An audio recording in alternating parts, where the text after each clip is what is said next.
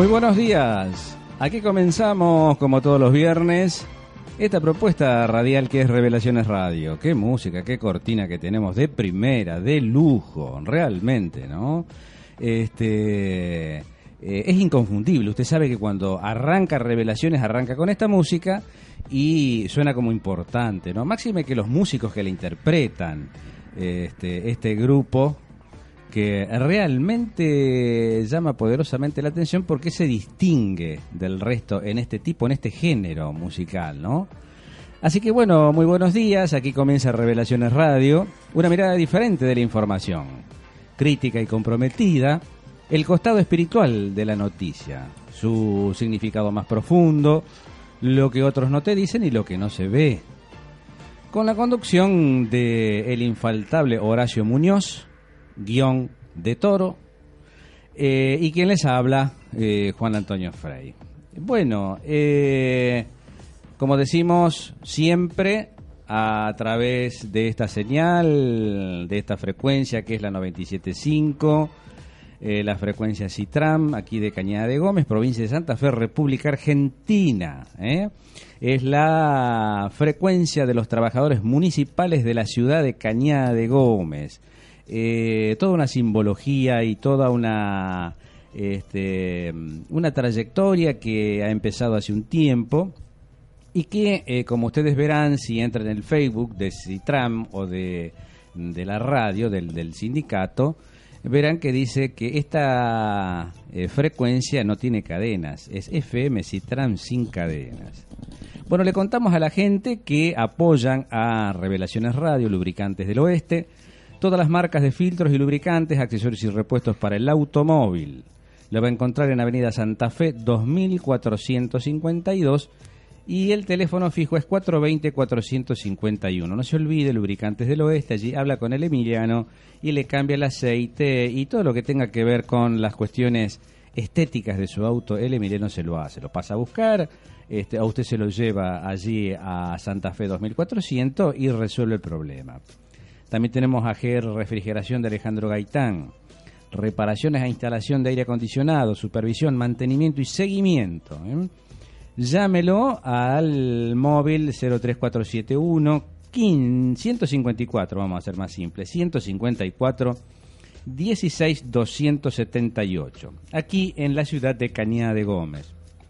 También tenemos como auspiciante o colaborador o, o quienes nos apoyan en este caso Ferretería Viecom, es una ferretería industrial muy importante de aquí de Cañada de Gómez, maquinarias y herramientas, eh, todas las pinturas, eh, los sintéticos, barnices, motosierra, moto guadaña, cortadoras de césped, lo que usted necesite le va a encontrar allí en Viecom Ferretería Industrial. Tiene que ir a calle Alén 620 y tiene dos teléfonos fijos para que usted en todo caso consulte. Uno de ellos es el 03471, prefijo de Cañada de Gómez, 421-709 o 427-610. Por último, lo tenemos al gringo, Abondancieri con Abondancieri Construcciones SRL. Redes de gas, gasoductos, gasoductos, cámaras reductoras, instalaciones domiciliares e industriales calle Primera Junta, 1260, y el teléfono fijo es 428-361 con el prefijo local, y el móvil es el 156 70 654. Lógicamente aquí en la ciudad de Cañada de Gómez. Bueno, cumplido esta primera parte con nuestros queridos colaboradores y auspiciantes, eh, Vamos a saludar a nuestro compañero. Este, también saludamos al operador que hoy está de vuelta después de un viaje este, interesante que estuvo haciendo con un tour porque él eh, maneja un vehículo que lleva gente, así que, pero él siempre se engancha en lo que tiene que ver el descanso también, no es que sufre en cada viaje que hace. Eh, estimado Horacio Muñoz, ¿cómo le va? Buen día. Muy buenos días, Juan. Muy buenos días a toda la audiencia. Muy feliz de estar acá, un nuevo día. Eh, venía con unos banquitos de niebla desde las parejas para acá, pero asomó el Padre Sol y creo que esté más suficiente como para dar las gracias en este nuevo segmento de 24 horas que nos da la chance de crecer, de mejorar, de evolucionar y de manifestar nuestros sentimientos. Eh, como por ejemplo mm, todo el amor y el afecto recibido por la gente que nos escucha, que ya nos daba presagio de buen programa, a la cual le respondemos, uno de ellos Sandra Ojeda desde Salta, también saludamos a las radios que nos transmiten en vivo, Juan. Eh, FM La Zona 98.3 de Comandante Luis Piedrabuena. A raíz de esto, ya cuando hagamos adelanto de titulares, vamos a comentar que hoy vamos a tener en vivo. Este, ¿Se acuerda usted, Juan, que el programa pasado y el anterior estábamos preocupados por todas estas situaciones que se daban en Santa Cruz a raíz de los problemas sociales y a raíz también de los temas contaminantes o que alertan en el medio ambiente y los ecosistemas. Bueno, hoy tenemos al protagonista que está llevando como punta de lanza todas estas cuestiones que son inherentes a la vida, a, luchar por cosas justas, ¿no? Que hoy por hoy si somos eh, silenciosos en la difusión de estas cosas, medio como que orillamos la complicidad y no es el espíritu de Revelaciones Radio. También queremos agradecer a FM Norte 98.3, casualmente el mismo dial que la zona en Piedrabuena, pero en este caso es de la ciudad de Piedritas, este, a los cuales le mandamos un gran saludo, un gran afecto eh, también en su lucha. Esta semana han tenido una reunión en General Villegas para tratar la problemática de las aguas que siguen subiendo, Juan, ah. que siguen alertando no solo al sector productivo, sino este, al normal desempeño y en algunos casos eh, pueblos eh, como Villa Regina, como Santa Eleodora, donde ya prepeligra el tema del abastecimiento y prácticamente me comentaba mi hermana que han quedado vacíos porque la gente en el transcurso de las Pascuas ha consumido todos los víveres que tenían este, dentro del pueblo, ¿no? Ya es una cuestión que excede. Y bueno, eh, fueron a buscar a Villegas justamente más que presencia política y discursos y descompresiones mediáticas, eh, el pueblo está exigiendo soluciones desde todos los costados. Pero antes de pasar a las sustancias este, del Revelaciones Radio del día de la fecha, vamos a comentarle a la gente, ¿qué te parece, Juan? A ver cómo va a estar el tiempo en estos días. A ver, a ver. Eh, hoy, por ejemplo, tenemos algunas nubes que van a, a ocultar medianamente el sol, pero ¿sabe qué? Eh, insiste con uñas y dientes el verano que no se quiere ir, vamos a llegar a los 27 grados, Juan. Eh, prácticamente una temperatura que podríamos decir propia del mes de diciembre. Y fíjese usted que estamos en mayo, ¿no? Ya vamos a hablar, ya vamos a hablar, porque en ocho provincias se superaron todos los límites de las cuentas históricas que había sobre el tema de precipitaciones. El día sábado vamos a estar nublados este, y vamos a tener 26 grados de máxima orillando la hora 15. Y el día domingo, señora, si tiene que hacer, este, para las 12 hay posibilidad de lluvia y para las 15 también.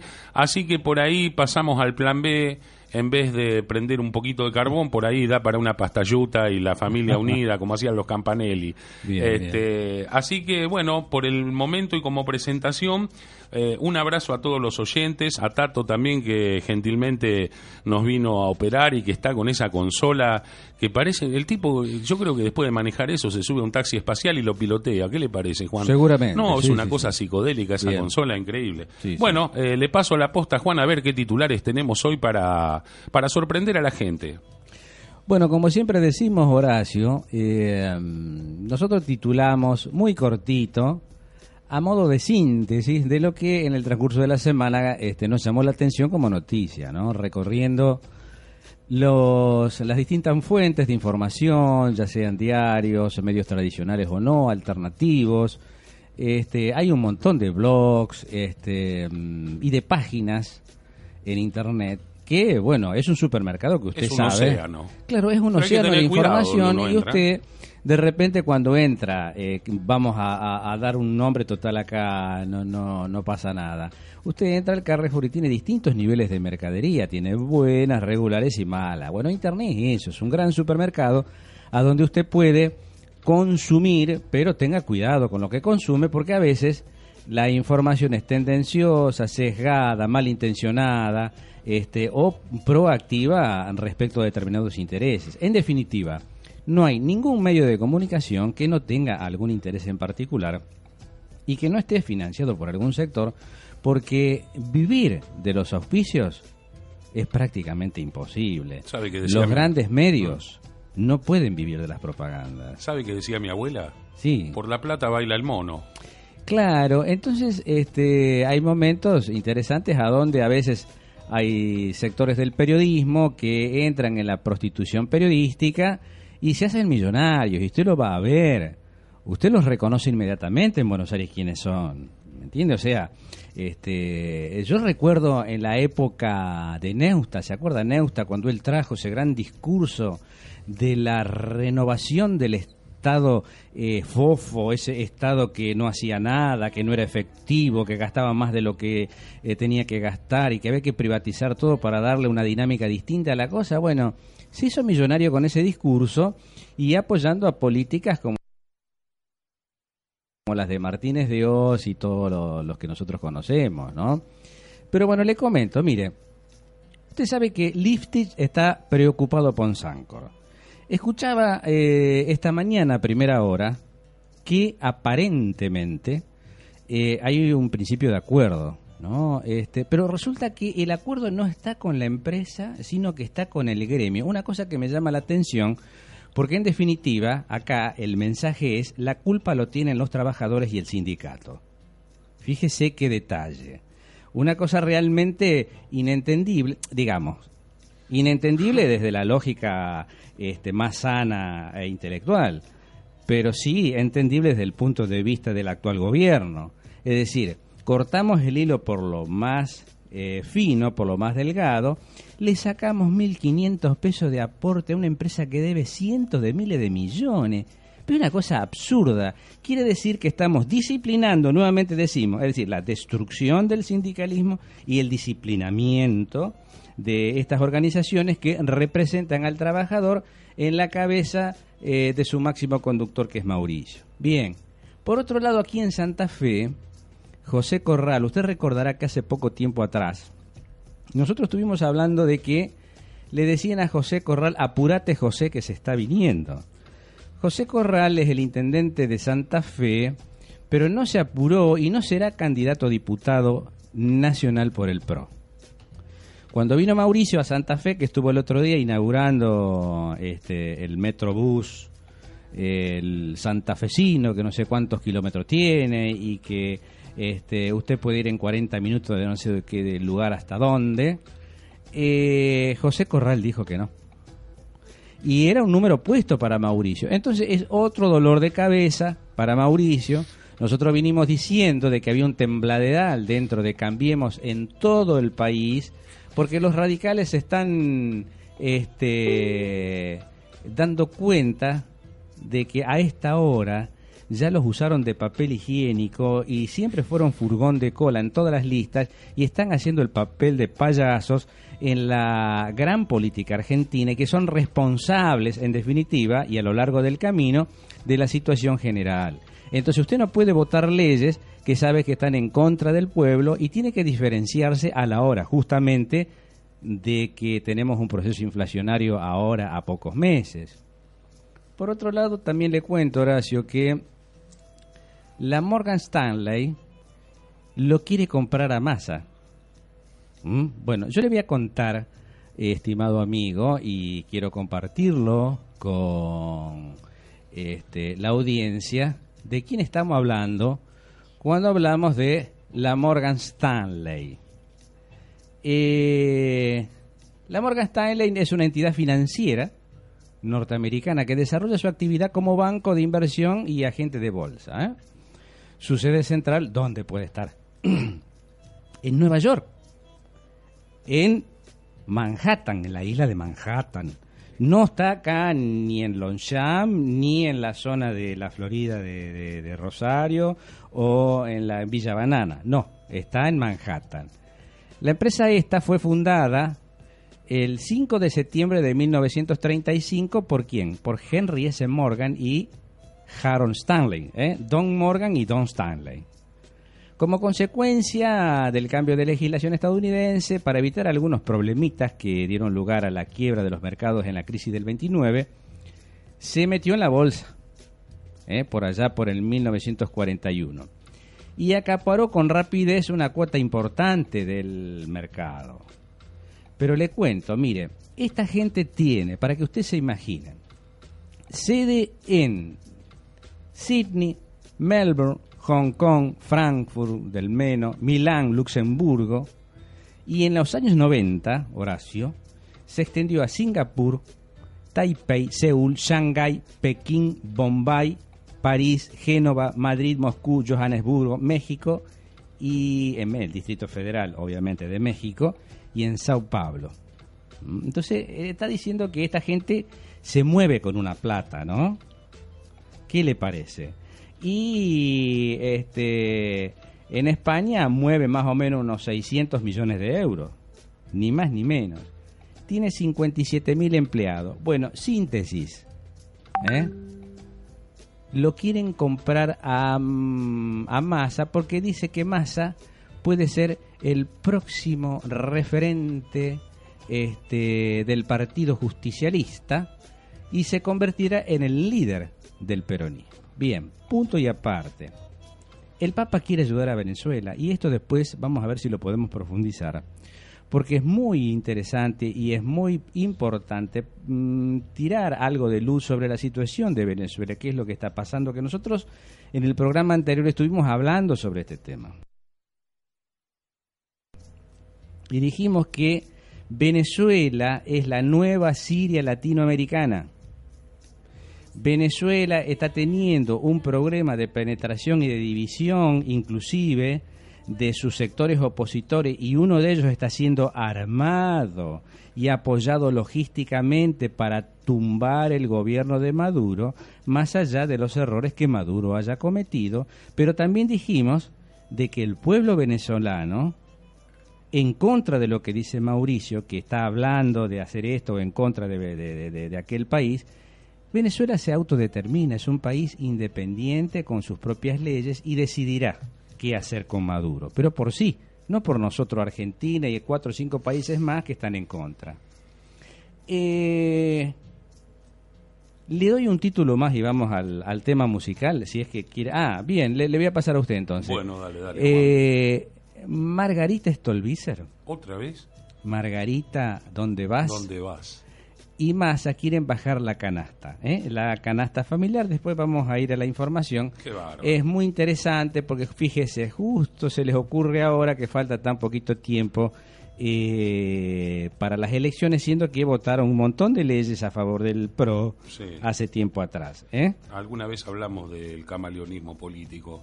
Déjeme que le mande un saludo a Gustavo Moscovich de Banfield, que nos está escuchando y nos manda un abrazo. Así que bueno, un abrazo. Ah, muchas Gustavo. gracias, muchas gracias. Eh, yo te voy a comentar los títulos, Juan, como hacemos siempre, muy rapidito. Y en todo caso, en la cuestión cronológica, vos que sos el que armás más o menos la temática medular del programa, me vas diciendo cuál de ellos querés que ataquemos. Lo Dale, vamos dale. haciendo en ping-pong como siempre. Eh, estudiantes y maestros en una clase pública para defender la educación de todos. Eh, en apoyo a la escuela itineraria que está montada en el Congreso, en Rosario por primera vez, con el apoyo del Centro de Estudiantes del Normal 2 y AMSAFE y SADOP, este, se realizó una clase itinerante. Eh, bueno, lo del gremio lechero, vos comentaste, y también, bueno, en el, en el titular de los Andes habla de eh, un paro de 24 horas en adhesión del gremio lechero, eh, solidarizándose con la cuestión problemática de Sancor. Eh, la Asamblea de Santa Cruz pidió una rendición de cuentas a Alicia Kirchner. Eh, después, cuando hablemos entonces con José Guzmán, Le vamos a preguntar probablemente ¿cómo nos dé la- una profundización Bien, sobre la bien. problemática que hay en Santa Cruz. Bárbaro. Eh, ¿Sabe una cosa, Juancito? Eh, Sí. El fiscal que investiga las coimas en la policía bonaerense Sí. y que además está con algunos otros casos eh, vinculantes a la pedofilia y algunas otras irregularidades más, eh, recibió una, una tundra de palos este, de tres personas y fue amenazado de muerte. fue noticia realmente importante. Es una noticia impactante. En, todo en todos los medios. mañana vamos a pasar un chivito. le mandamos un saludo a Fabián Reñieri, este, que es el organizador, mañana en la ciudad de La Plata, inicia eh, el seminario de ciencia y espiritualidad, día sábado y día domingo. Eh, realmente son temas tan apasionantes y eh, son temas que no abordan las estructuras. yo creo, por la experiencia de haber asistido en Santa Fe, en Paraná, este, de lo que son en Ushuaia, la gente que va, ¿sabe una cosa, la particularidad que tiene este seminario? La gente que va a la charla 1 no se puede ir este, sin perderse la 2, la 3, la 4, o sea, tienen que asistir a todas porque es atrapante y va concatenado un tema con otro. Y em, usted sabe que ese conocimiento que vuelcan este, realmente eh, hace que uno pueda interpretar de una mejor manera eh, muchas de las cosas que nos pasan cotidianamente y muchas de las cosas que pasaron están pasando y van a pasar. Así que le aconsejamos a la gente que por ahí se pueden hacer un regalito para el crecimiento interior. El día 6 de mayo inicia a las 10 horas en la calle 51 783 entre 10 y 11 en la ciudad de La Plata. Vamos a volver, usted vio que siempre estamos preocupados por las cuestiones que hacen a la devolución que está haciendo el planeta al mal uso que le dimos. En esta semana el volcán de Kamchatka lanza cenizas a 9.000 metros sobre el nivel del mar.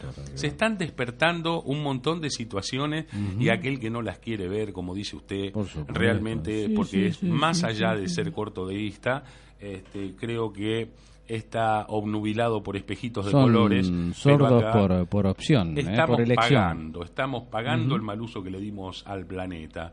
A raíz de esto, hablando de mal uso, de muerte, de capitalismo que muchas veces en su egoísmo no mide lo que es la vida, la, el dejar una tierra producible eh, o productiva a las futuras generaciones y el entregar este planeta en las mismas condiciones que lo recibimos. Este, bueno, a raíz de eso se organiza una marcha mundial el día 20 de mayo con la consigna fuera Monsanto, pero en realidad lo que se está buscando es justamente terminar no solo con la, eh, los agroquímicos, Juan, sino también con el tema de los alimentos con genética modificada. Eh, realmente eh, volver a la agroecología, este, que realmente está la salud de por medio. Horacio, hay unas cuantas sentencias dando vuelta en distintos juzgados. Eh, regionales que más tarde o más temprano van a terminar en la alzada y por último no sé si terminar en la Suprema Corte. Esta corte que tenemos ahora que está permitiendo a los asesinos de lesa humanidad eh, de irse por el 2 por 1 y lo dejamos libre porque son iguales a los presos comunes, nos da la pauta de que eh, si esto llega a la Suprema Corte y, viste, tiene un color medio oscuro, yo no, no le veo este, posibilidades a estos dictámenes de estos jueces comprometidos, porque realmente hay que ser muy valiente para sacar una sentencia en contra de una empresa como es Monsanto. ¿eh? Sí, bueno, realmente. Yo creo que eh, más que nada eh, romper el estatismo y la participación de un pueblo que se está haciendo, se está viendo afectado por la cantidad de muertes, nacimientos malcongénitos, y a raíz de esto, sabe que siempre buscamos noticias que estén concatenadas, ¿no? Una con la otra.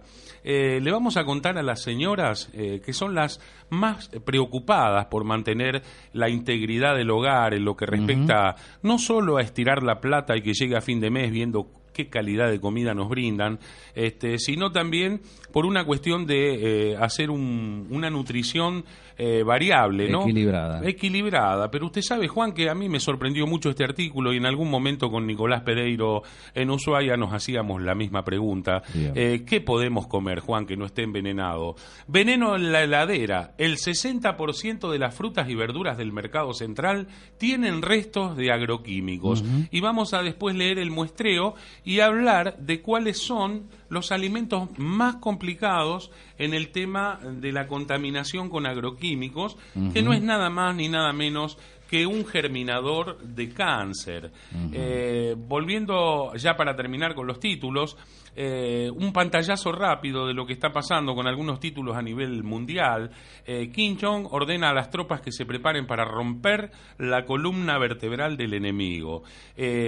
todos hablamos de lo que está prácticamente anunciado eh, en este 2017, donde se cumplen 100 años de una profecía dada por la Virgen en Fátima, este, y que la dinámica armagedónica se está acelerando cada vez más. Así que es un tema para tener en cuenta y que un poco está anticipado ya desde hace dos mil años en Mateo 24 para el que quiera leer. Los trabajadores del Garrahan denuncian vaciamiento y ajuste. Así que un hospital importante en pediatría como es el Garrahan este, realmente es preocupante que estén vaciándolo y que mm, vayamos perdiendo las estructuras que están dando respuestas ante tantas necesidades cada vez eh, producto ya sea de la alimentación o de las intoxicaciones. Eh, hoy más que nunca precisamos una salud profunda que nos brinde las respuestas como para poder salvaguardar a quienes precisan de ella. Bueno, bueno. Eh, la Argentina, la Corte Suprema beneficia a los genocidas. la reducción por penos... Lo dijimos lo dijimos. Y tras un acuerdo eh, con el gremio, eh, también, eh, no, esto es lo de Sancor que usted lo comentó, los lácteos subieron hasta un 70%. Eh, hay más títulos, el terrorismo político, vuelven los viejos grupos de trabajo, grupos de tareas, como se los llamaba, pero de la mano de los carteles mexicanos. Bien. Después profundizaremos algunos Después de estos temas. Ya son las 10 y 31 de la mañana y después nos metemos de lleno en, en, todos esos temas.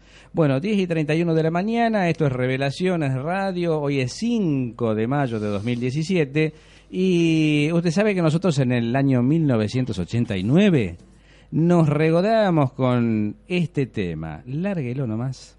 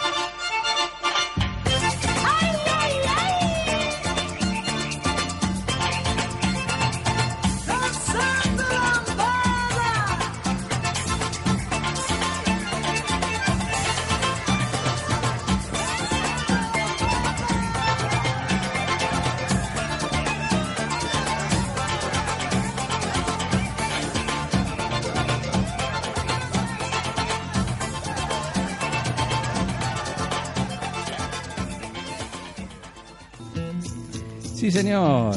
Y escuchábamos entonces Lambada, claro. Este, estaban eh, bailando en el sur. Eh, ¿Usted me puede levantar un poquito mi micrófono, por favor? Gracias, Tato. Eh, no, imagínese. Yo me imagino usted bailando en lambada. No, porque ¿Usted cuánto pesa, eh, Horacio? 130 y pico a la sombra y en condiciones normales. este, aparte, la última vez bailé la muerte del cisne, pero lo suspendieron porque. Y me dijeron que lo baila con zunga. Yo sí, obvio, obvio. no, no, para hacerlo hay que hacerlo bien. ¿Sabe a quién tenemos en línea, Juan? Dígame, Tenemos en línea a nuestro querido José Guzmán, que tantas veces nos mantiene informado con toda la problemática que está aconteciendo en la zona sur de nuestro querido país, en nuestra hermosa Patagonia. Eh, ¿Cómo está, José? Buenos días. Cuénteme, antes de que salga al aire, José, cuénteme desde qué lugar y en qué provincia. Gracias a la producción por la comunicación y bueno, y a la audiencia un saludo desde acá, desde Santa Cruz, ¿no es cierto? Eh, bueno, José, un gustazo. Acá la, me está preguntando Juan Antonio para la ubicación. Para la audiencia. La ¿eh? audiencia, para la ubicación geográfica. Bueno, vos te ubicás en Comandante Luis Piedrabuena, que está en la provincia de Santa Cruz, a 242 kilómetros al norte de Río Gallegos. ¿Está bien? Exactamente. Bueno, José, contanos qué es lo que está pasando con el tema de, si querés ordenar primero el tema de las represas que la vez pasada habíamos quedado con ese alerta del impacto ambiental que quedaba como estudio y que era prácticamente riesgoso, el tema de que el gobierno lo daba como una cosa tipo sui generis, como un trámite burocrático a cumplimentar con la importancia que eso conlleva por detrás de lo que es el ecosistema. A ver cómo está la situación. Bueno, la situación empieza en el año 2014 este emprendimiento hidráulico sobre el río Santa Cruz. Se hace un estudio de impacto ambiental por una empresa que se llama Serman. La empresa es conocida en Buenos Aires porque es aquella que hizo los acueductos para que en La Plata no haya más inundaciones y después se vieron las inundaciones en La Plata.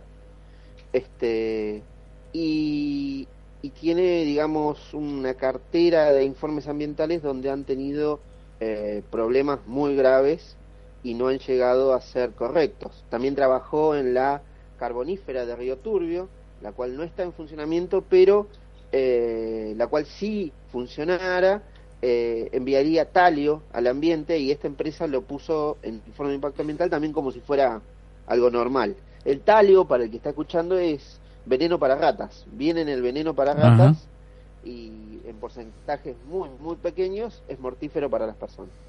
En 2015 bajo el gobierno de Cristina Kirchner, se hace una audiencia pública donde se presenta este estudio impactal y luego, al asumir la presidencia del gobierno de Mauricio Macri, este, descartan toda esta audiencia e indican que el estudio de impacto ambiental era erróneo, que había que hacer modificaciones y que la audiencia pública hecha en Comandante Luis Piedrabuena en ese 2015 eh, estaba fuera de la ley.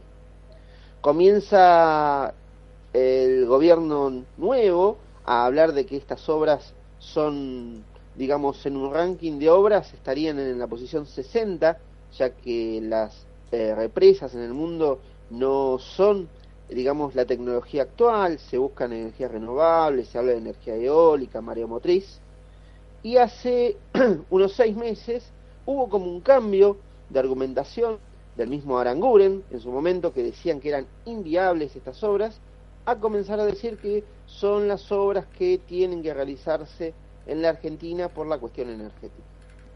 Todo esto se ve muy poco, el periodismo nacional de lo que llega a Santa Fe, lo que llega a Rosario, lo que llega a Buenos Aires, está todo como alineado de alguna forma al discurso nacional y fue modificándose en el tiempo. Ahora, el 10 de mayo, se va a hacer una nueva audiencia pública, esta vez en la ciudad de Puerto Santa Cruz, donde eh, se mostraría a la población el nuevo estudio de impacto ambiental. El problema es que esta vez la empresa que lo realizó es Evisa. Y Evisa, para el que no sabe, es la empresa que está a cargo de Yacyretá. La empresa que nos indica en los informes ambientales que Yacyretá es una obra que no presenta peligro para las personas. Mm. Una empresa que tiene más del 89% de capitales que son de la nación y el resto son capitales privados. Y en el medio está, está nos Socma. nuevamente ante un montón de circunstancias que nos llevan a decir que todo esto que está por suceder está fuera de cierto marco regulatorio, hay muchos huecos, hay muchas grietas desde la parte legal y desde la parte ambiental nos encontramos con unas obras que si se empiezan a realizar destruirían uno de los últimos ríos glaciarios que hay en el mundo, que está en la Argentina, destruirían al macato viano, una especie endémica. Endémico es que está solamente en este lugar, no está en ningún lugar del mundo, es más, vienen del mundo a visitarlo. O sea, también- forma parte de lo que son las aves migratorias, José. No te escucho. Eh, forma parte de lo que son las aves migratorias que hacen su viaje desde la parte norte del mundo eh, y llegan a las costas de Tierra del Fuego para alimentarse y después vuelven a sus lugares de origen. Claro, este... se- Ahora sí, ahora te... Si me puedes repetir la pregunta. Sí, no, no, te preguntaba si formaban parte de lo que son las aves migratorias que bajan desde Canadá y que recorren prácticamente toda la costa atlántica hasta llegar a las costas de Tierra del Fuego para después regresar. Eh, fabuloso viaje que hacen. Exacto. Y en el estuario del río Santa Cruz es donde tienen su cría. Por algo que hay ahí y solo existe ahí que es la vinagrilla. La vinagrilla. O sea, la vinagrilla solo se da en el estuario, en ciertos lugares, y hasta el día de hoy la ciencia no sabe exactamente por qué el macatoviano viene hasta ese lugar a tener su cría. Este, y después desaparece, no sabe dónde se va. Se va a algún lugar de, de- de la zona del río Santa Cruz, es gigante esto, para que entiendan las personas, donde todavía no saben dónde están. Crecen la cría y después empieza con el proceso migratorio. O sea, la naturaleza es fantástica. Este, Sí, sí. Eh, y hay José, un problema también que ahora el mundo se está levantando con una voz en contra de estas obras, es por la incidencia en el Calafate sobre los glaciares Perito Moreno, Uppsala y Espegasín. Terrible, terrible. José, eh, por favor, ratificanos el lugar exacto donde se haría la represa. Ahí, ¿en qué lugar? Se pierde el laurel. Te pregunta Juan, no sé si me escuchás, para que ratifiques, porque nos están preguntando los oyentes, cuáles son los dos lugares donde se realizarían las, las represas. Eh, no, no se entiende, el audio está mal. ¿Está Si mal el audio? de nuevo. Ahora sí, ahora te escucho. Este, ¿Cuáles son los dos lugares, nos están preguntando, donde se realizarían las represas? Uno es a 10 kilómetros de Comandante Luis Piedrabuena y el otro es en Calafate, a Bien. 5 kilómetros del glaciar. Bien. Entonces, impactarían sobre el lago argentino y el lago argentino tiene una conexión directa con los glaciares. Y la que está en Piedrabuena estaría a 12 kilómetros del estuario donde existen el macatoviano, donde Mm. está la trucha. Steelhead, que pasa por el río Santa Cruz y usa un sistema de desove que sube y baja el río. Y se está generando algo muy, muy importante en este momento. La UOCRA, que eran las personas que le estaban prometiendo trabajo por estas obras, se está poniendo en contra de esta, esta obra en sí. ¿Por qué? Porque hace más de dos años que le están prometiendo trabajo, están trayendo personas desde Misiones, Corrientes, Chaco, Santa Fe, con la promesa de trabajo, los tienen bollando y después se tienen que volver a su lugar de origen porque no hay el trabajo prometido. Claro. Entonces, ahora se encuentran con una obra paralizada, porque está paralizada, se suspendieron todas las obras porque la Corte Suprema de Justicia de la Nación dictó un amparo que hasta que no se entreguen los estudios de impacto ambiental correspondientes no puede iniciar, y por el otro lado, una presión de el gobierno de Mauricio Macri que necesita antes de su viaje a China tener estas obras, digamos, con un moño y listas para presentarla para poder pedir mm, suponemos que más deuda Claro. que el Belgrano Cargas, que es una obra que está cruzada con el tema de las represas, se pueda generar. Ojalá detrás que... de todo esto, detrás de todo esto está electroingeniería que está asociada a Obedrech, que está asociada al Lavajato Ajá. y, y que a fin de mes están por salir muchísimas pruebas de lo que sucedió en Brasil. Eh, Metido en todo esto está Lázaro Báez con la compra de tierras que no tienen idea las hectáreas que son y que van a ser inundadas y que va a volverse una de las personas más con más dinero en Latinoamérica si se produce esto. Detrás de todo esto también está Calcaterra, que es pariente de Mauricio Macri, que va a generar un- una ganancia impresionante con toda esta obra. Entonces, hay mucho interés económico detrás de esto, pero no de la población, de- ni siquiera de Santa Cruz. El interés viene de otro lugar. O sea que el que no corre vuela, ¿no? Exacto, exactamente. Qué bárbaro. Mira, y a raíz de lo que vos estás diciendo, José, respecto a muchas veces la gente se ve tentada por una cuestión de ocupación o por una cuestión que nos ha llegado en estos últimos dos programas eh, con la preocupación de saber que tanto como ustedes, que son gente querida, conocida nuestra, como tantos argentinos que están poblando esos australes lugares, este, están viviendo a una situación de convulsión social provocada por una administración desprolija, por una, un montón de acontecimientos que perjudican al eslabón más delicado de la cadena social. Este, incluso en alguna madrugada estuvimos en contacto cuando había sido tomada, eh, por decir de alguna manera, pacíficamente con el frío de Río Gallegos, este, la casa mm, que está lindera a, a lo que es justamente la policía, ¿no?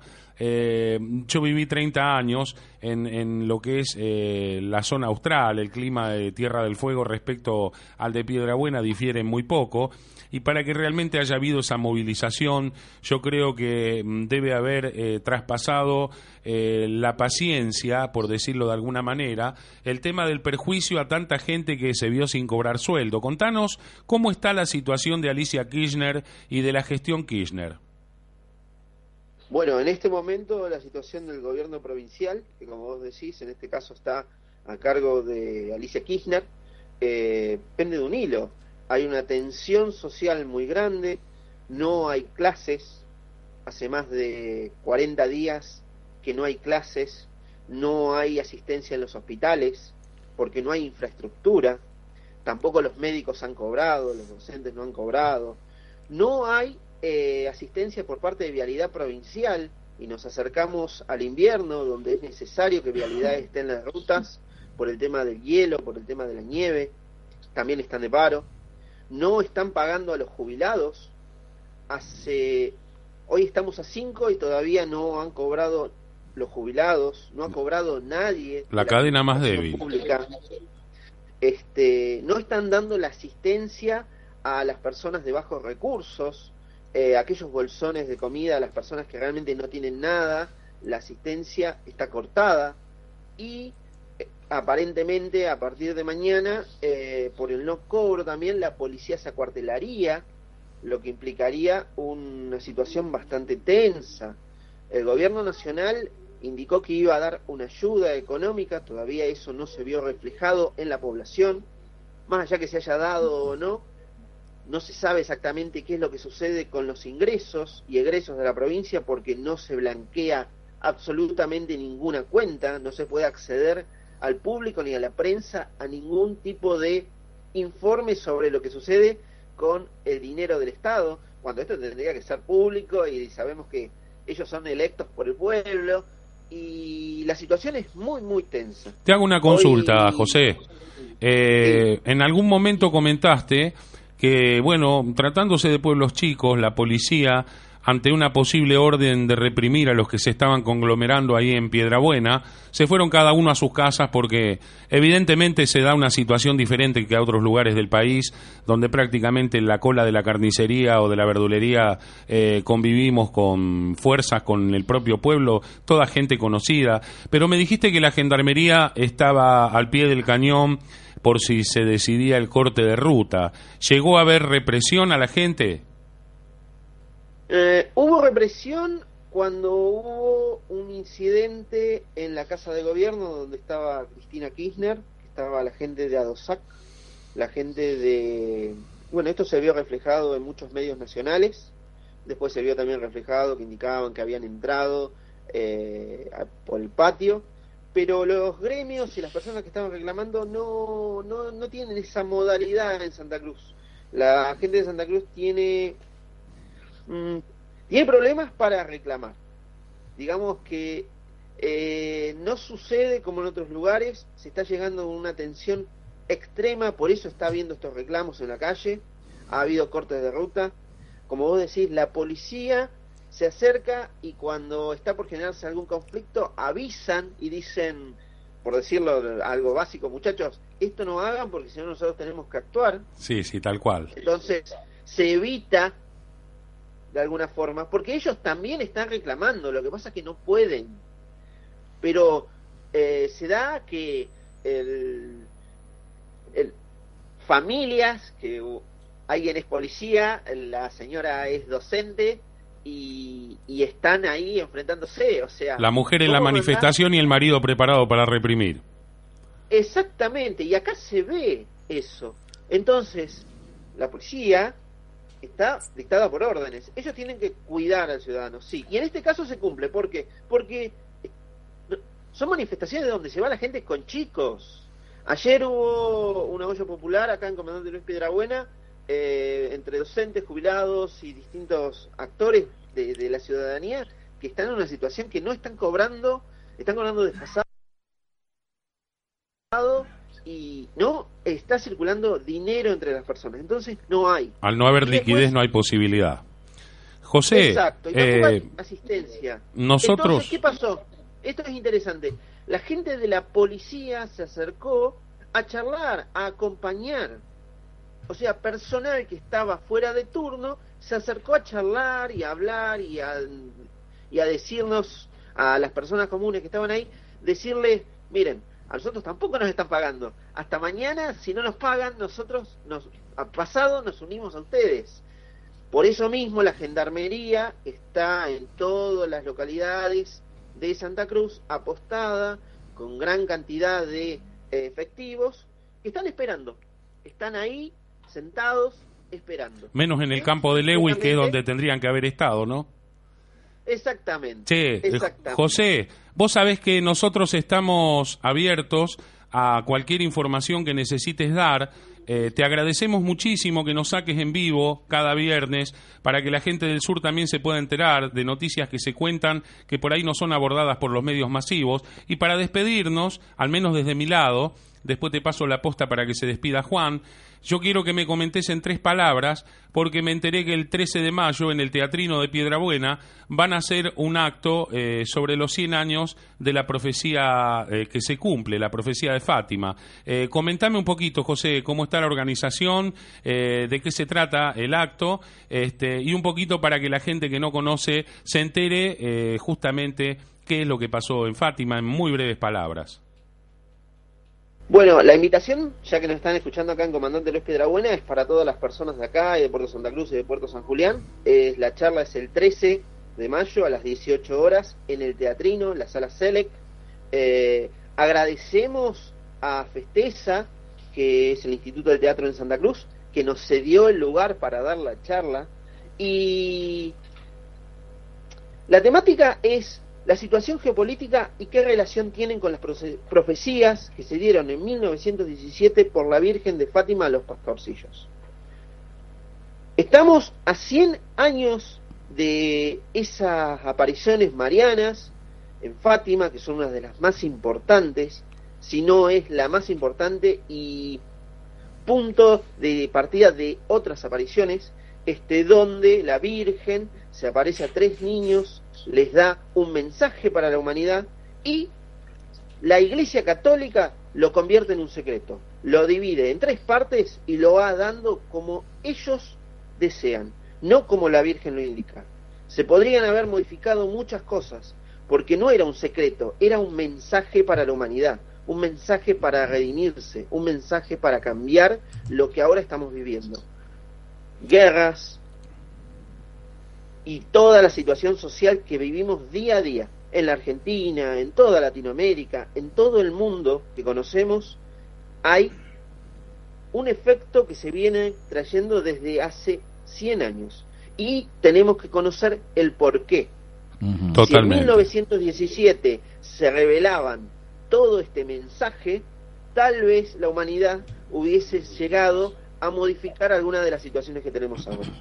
Y vamos a hablar de la geopolítica, vamos a hablar de qué relación tienen estas seis apariciones, por qué la Virgen prometió siete apariciones a la Virgen y solo contamos con seis, que existe una séptima aparición en 1989, eh, que existe personas que están luchando, tratando de llevar el mensaje de Fátima al mundo desde hace más de 27 años y todo esto lo vamos a estar informando y dando a llegar a la gente. En esto que es una charla abierta, charla debate donde la gente puede ir, puede exponer sus dudas, sus preguntas y vamos a estar ahí para tratar de responder en un marco de respeto, de seriedad y tratar de comprender de que no es creer, como diría el investigador Pierre Giorgio Caría, sino es conocer hechos y evidencia que nos generan eh, una hipótesis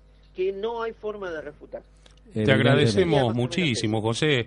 Eh, nosotros siempre decimos con Juan, eh, si bien este es un programa periodístico donde evaluamos la noticia desde una óptica diferente, también a veces asoma la mística y asoma los mensajes recibidos por el estigmatizado Giorgio Bon Giovanni y bueno, queremos felicitarte por todo el trabajo que están llevando ahí adelante desde FM La Zona y como grupo operativo y deseamos lo mejor este, para ustedes en esto que han organizado.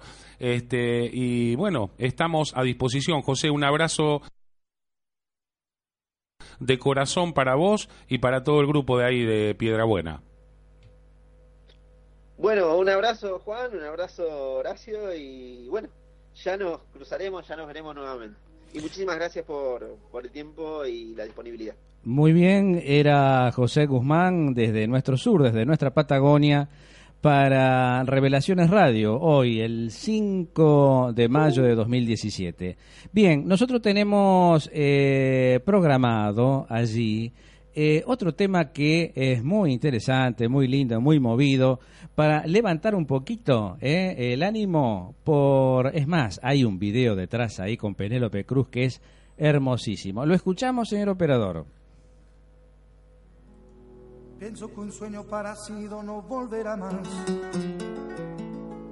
Y me pintaba las manos y la cara de azul y de provisa el viento rápida me debo y me hizo volar en el cielo infinito.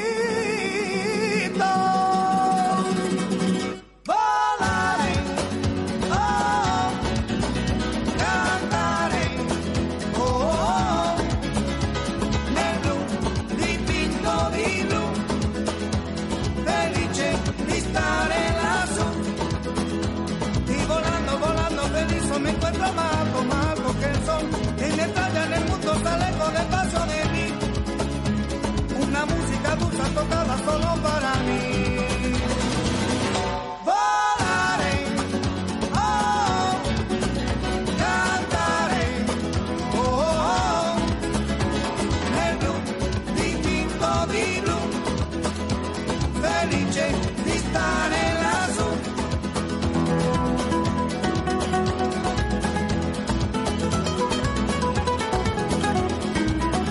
Un sueño parecido no volverá más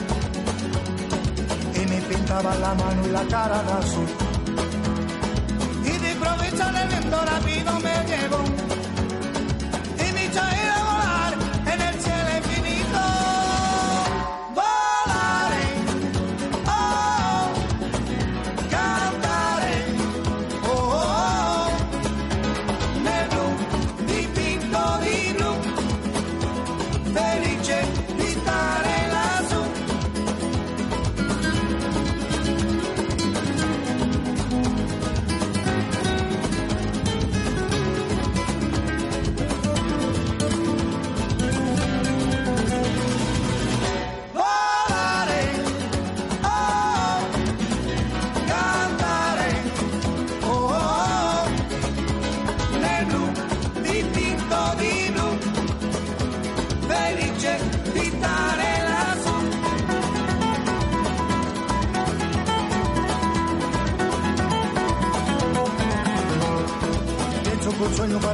no volverá más. Y me pintaba la mano y la cara de azul. Y de improviso en el viento rápido me llevó.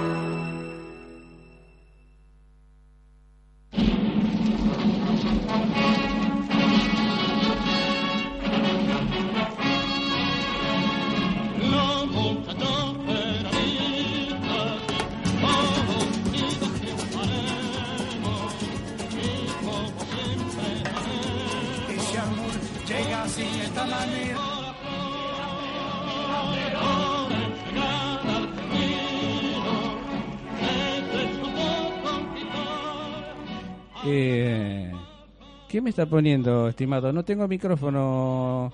A ver, ahora sí. Bueno, eh, levante un poco, levante un poco esa marcha, levántela, a ver. Levántela.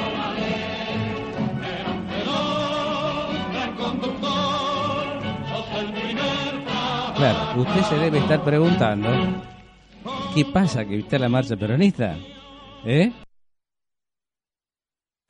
Bueno, yo le voy a explicar por qué está la marcha peronista. Sí, sí, deje Me dejó como. Adán en el Día de la No, Madre. no, no, ahora, ahora, ahora se va a dar cuenta. Mire, escuche este audio que tengo acá. ¿eh? ¿Lo largamos? Escuche lo que está diciendo el mm, Momo. Momo. Escúchelo. Sí, sí.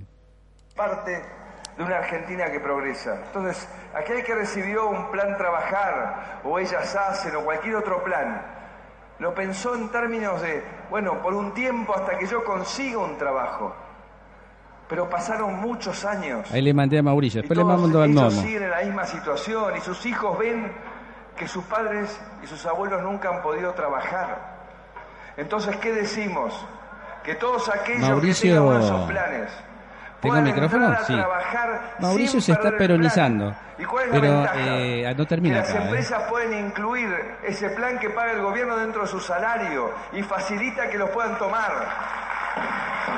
¿eh? Eh, a- además, en el acto, atrás, estaba la figura de Juan Domingo Perón. de cientos de miles de argentinos que de esa manera les abrimos una puerta para que vuelvan a ser parte porque los necesitamos. Y también Una puerta al abismo, en dice. este esfuerzo que estamos haciendo de crear condiciones para que venga la inversión, la inversión que trae el trabajo, Claro. pero son nuevos trabajos. Sí, tenemos sí, sí. otro desafío que es la capacitación.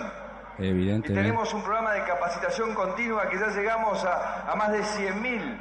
Pero queremos llegar a varios cientos de miles para que todos los argentinos tengan las herramientas del trabajo. Y estaba el Tula. Estaba el Tula con el bombo que le dieron de nuevo trabajo este en el acto, ¿no? Qué Así bárbaro, que, ¿no? este, La verdad que... Pero- no- es como usted dice, Juan, ¿eh? Este hombre dice una cosa y hace el 180 grados, porque eh, pueden llegar con el discurso a 100.000 personas, a los 100.000 personas, y, y despidieron a más de 200.000 que hoy por hoy no tienen sustento. Entonces, a veces cuando escucho que salen de timbreada, yo quisiera hacer una mosca, Juan. Quisiera saber qué es lo que le dicen a la gente, porque... eh, y quisiera saber la respuesta de la gente también, hasta dónde llega la hipocresía social, ¿no? Porque en definitiva, eh, acá no es un tema partidista, acá nos estamos haciendo carne de los que sufren, de la gente que hoy por hoy no puede llegar a fin de mes o, o tiene la incerteza cada día. Lárgueme otra vez la marchita si la tiene ahí y vamos a otro audio. Es a ver, a ver, a ver, póngala. No, no, porque escúcheme, el PRO es peronista. Acuérdese, Horacio. Pero en todo el país ¿eh? Se está peronizando, fíjese. Combatiendo Bueno, al capital como Pero- Lázaro Báez. Exactamente, exactamente. Bueno, escuche, escuche, escuche. Ahí va.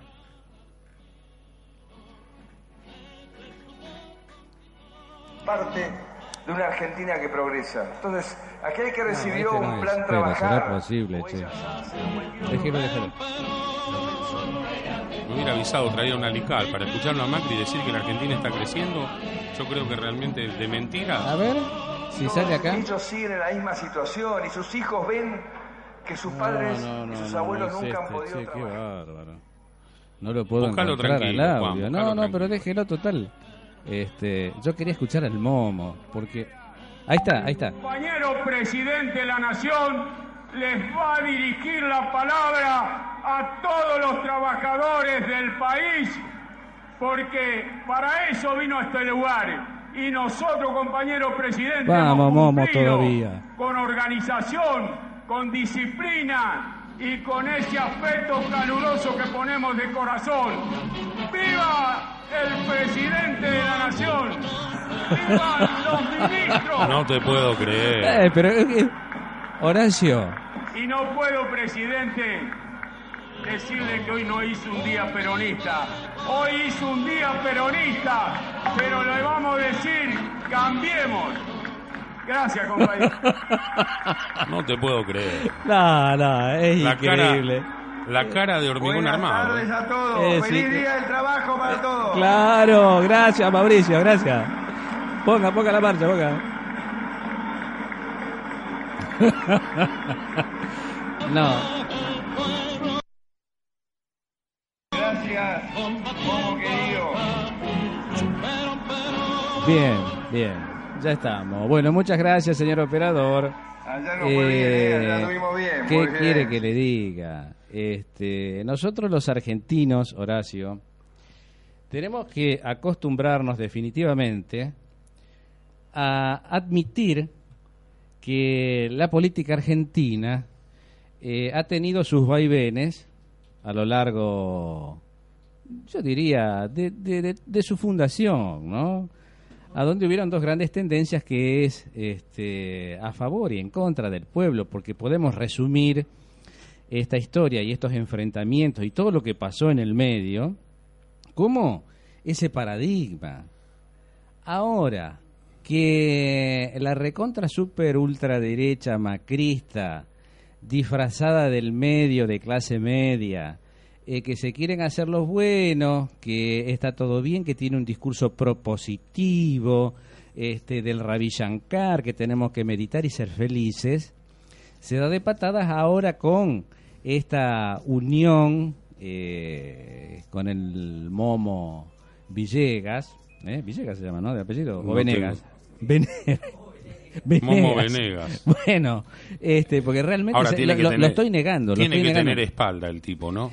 Eh, y poner la figura de Perón y Evita atrás, ¿me Eh, entiende? sí. O sea, eh, para todo peronista yo creo que esto es una, una tomada de pelo eh, que indudablemente eh, nos está mostrando de que este gobierno perdió el rumbo, definitivamente. Digamos, desde el punto de vista ideológico, eh, usted verá que acá no hay ideología.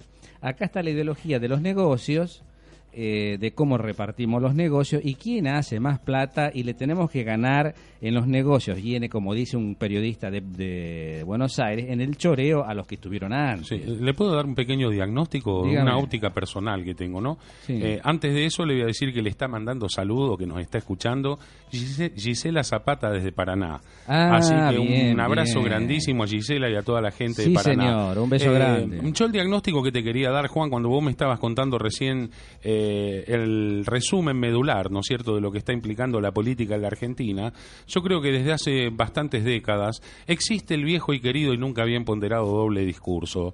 Por un lado el discurso seductor para las masas sociales y por otro lado el discurso con las empresas.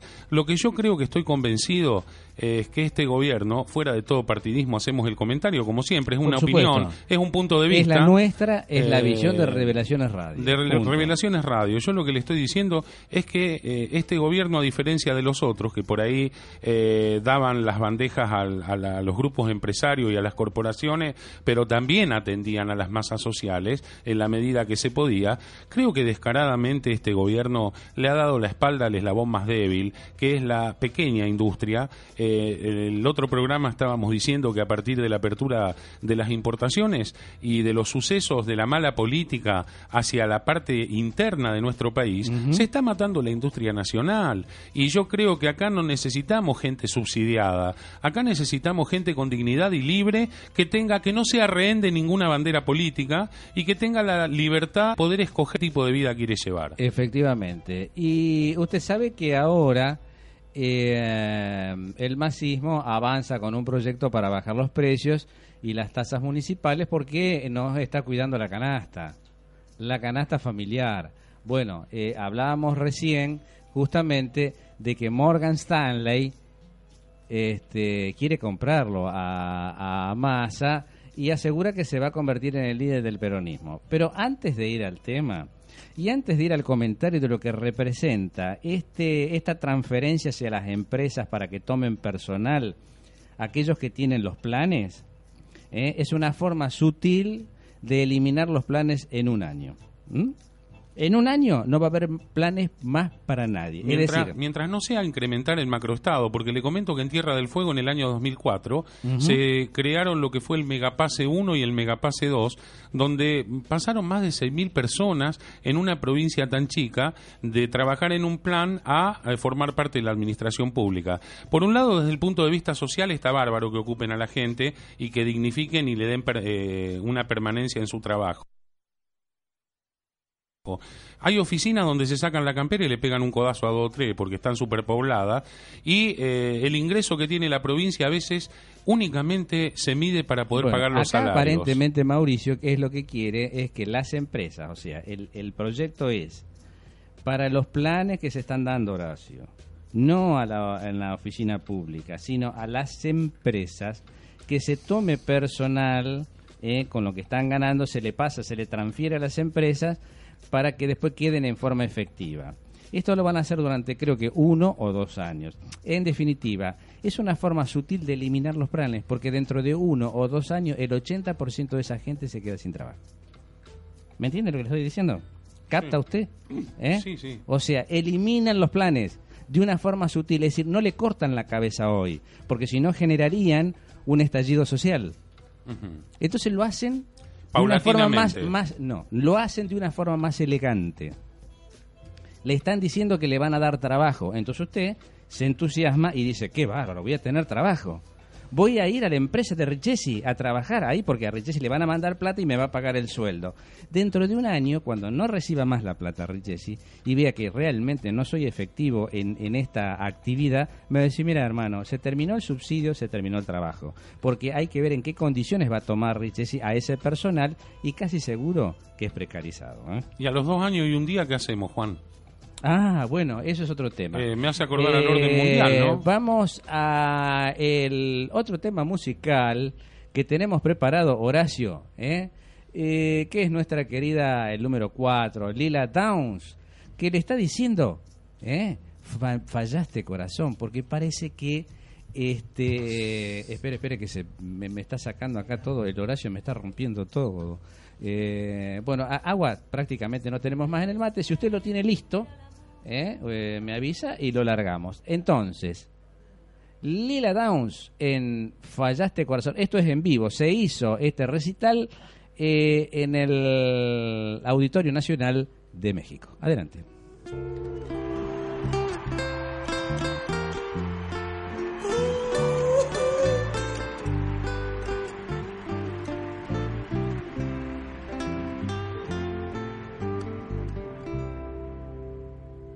Tú que te creías el rey de todo el mundo.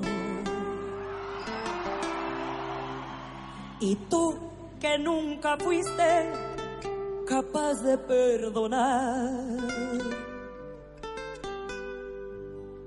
Y cruel y despiadado de todo te reías Hoy imploras cariño, aunque sea por piedad. ¿A dónde está el orgullo? ¿A dónde está el coraje? Porque hoy que estás perdido, bendigas caridad. Ya ves que no es lo mismo amar que ser amado. Hoy que estás acabado.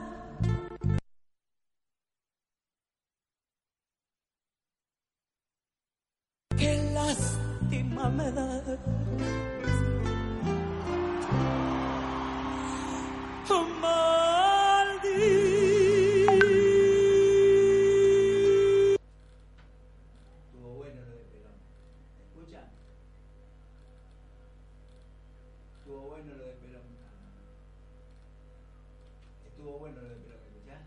Te escucho. ¿Están cerrados los micrófonos? Bien, bien, bien. Cuando es así, lo podemos hablar en... ¡Qué nivel! Ahora vas a escuchar lo de Disépolo. Es emocionante. Dura dos minutos. Pero cuando fue el tema... Eh, hago, hago una introducción. No, no, no. Hablamos con Horacio.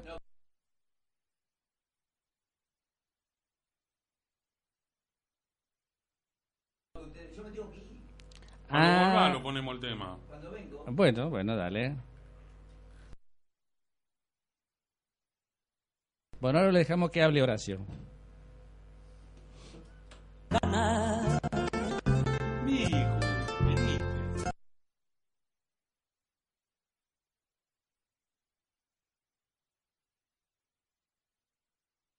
Pero hoy tu buena suerte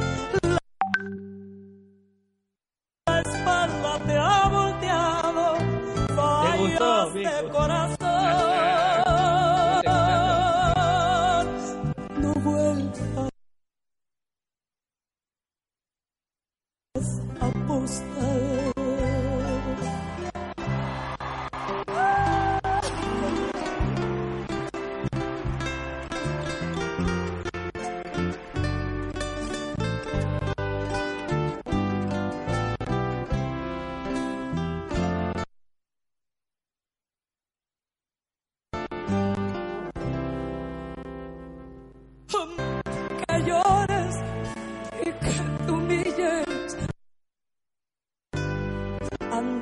Este.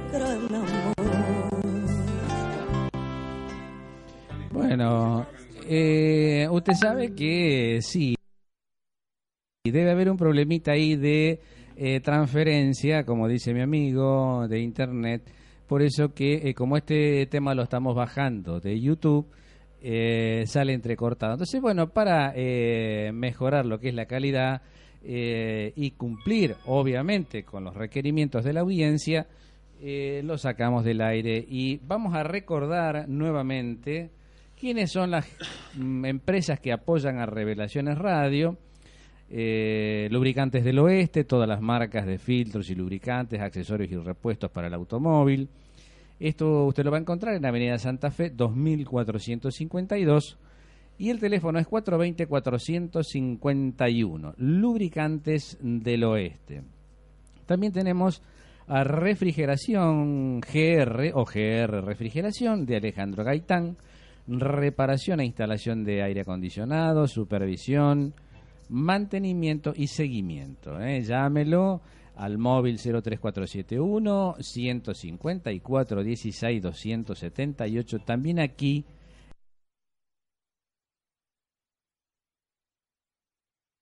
en la ciudad de Cañada de Gómez. Una ferretería industrial muy importante que es Viecom. Maquinarias y herramientas, todas las pinturas, sintéticos, barnices y acrílicos, motosierra, motoguadañas, este, herramientas en general de la marca que busques. Tenés que ir a Calle Alén en 620 y el teléfono fijo es 03471 421-709, 427-610. ¿eh? Viecon Ferretería Industrial. Por último tenemos a Abundancia y Construcciones, redes de gas, gasoductos, cámaras reductoras, instalaciones industriales y domiciliarias. Vas a encontrarlo en Primera Junta 1260 con el fijo 03471 428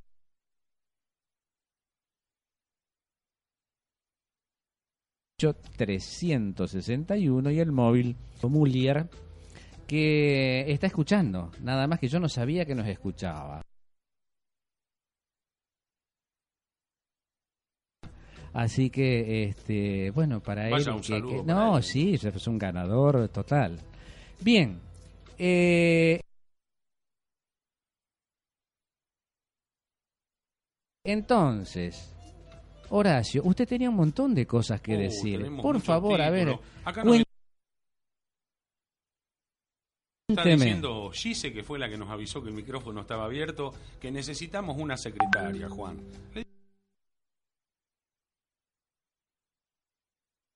Dije que se venga de la Paraná, total, estamos ahí a un No, tiro- sí, acá, a un no tiro sé. de visitar este, al amigo Mikusi, que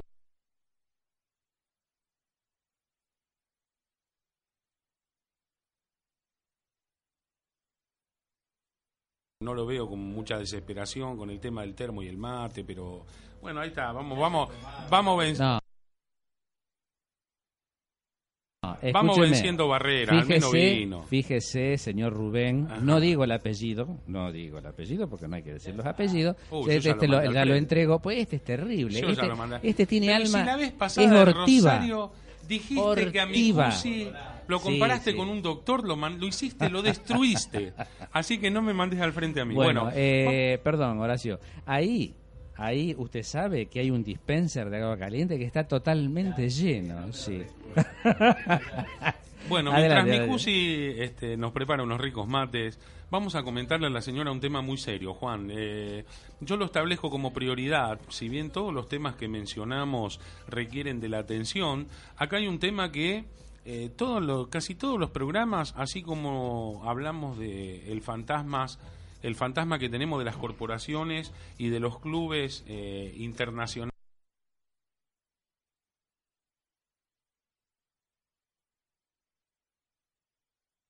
nacionales que nos asfixian cada vez más con sus requerimientos, también tenemos que hablar, lamentablemente, de quienes también nos matan, pero no por falta de dinero, sino por veneno. El caso de los agroquímicos, de la cuestionada... eh,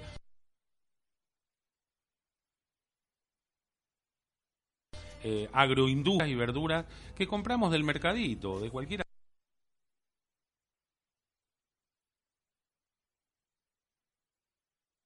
de las verdulerías. Es, es oficial, son datos del Estado esto, ¿eh? El 63% de los controles realizados en frutas, verduras y hortalizas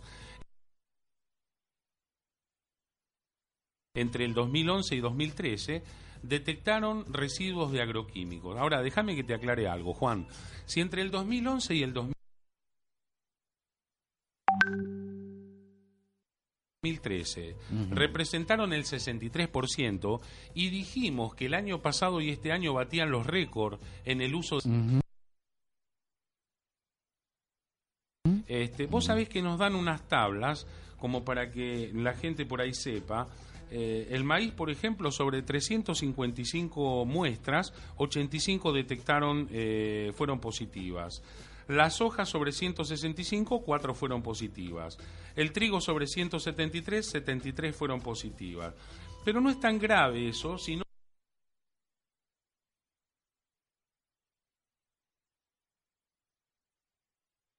que vamos a lo que es la selga y la espinaca. Eh, de 152 muestras, 36 fueron positivas. La lechuga de 157 muestras, 53 fueron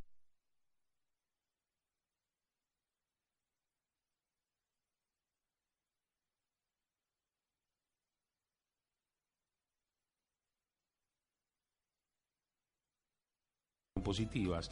Acá guarda con esto, ¿eh? el apio, que dicen que por un lado hace también, guarda los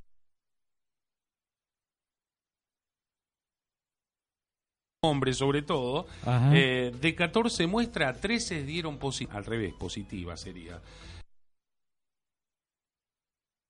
Eh, realmente es muy preocupante y hay que tener cuidado. Ya acabaron de escuchar que en el tema de las mandarinas y las naranjas, las mandarinas llegan a un 91%, los limones a un 94%, las naranjas un 80%.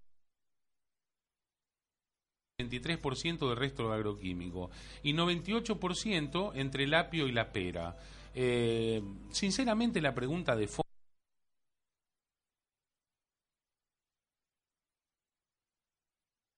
fondo, Juan, más allá de esta marcha mundial que se va a hacer condescendiente con lo que escribimos y no lo borramos con el codo. Entre cuatro paredes no lo vamos a solucionar y por más poderosos que sean, eh, creo que no tienen ningún derecho a seguir ocasionando cáncer en la comunidad. Por supuesto. Eh, sí, por lo tanto, invitamos a que en las escuelas, eh, desde este humilde puesto de trabajo o de difusión, desde las casas comunes,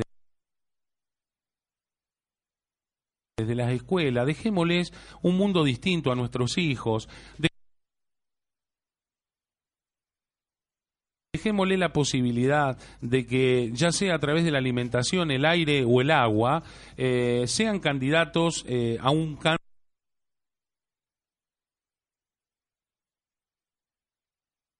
asegurado. Creo que mm, somos responsables de lo que está pasando. Si bien el gobierno tiene toda la culpa de permitir el, el tablero y el espectro como para que esto germine, eh, nosotros como sociedad más de una vez lo hemos dicho, que nuestro deber cívico o democrático no termina un domingo en una escuela poniendo un sobrecito. Creo que tenemos la responsabilidad de mantener eh, o de hacerle saber a los políticos qué es lo que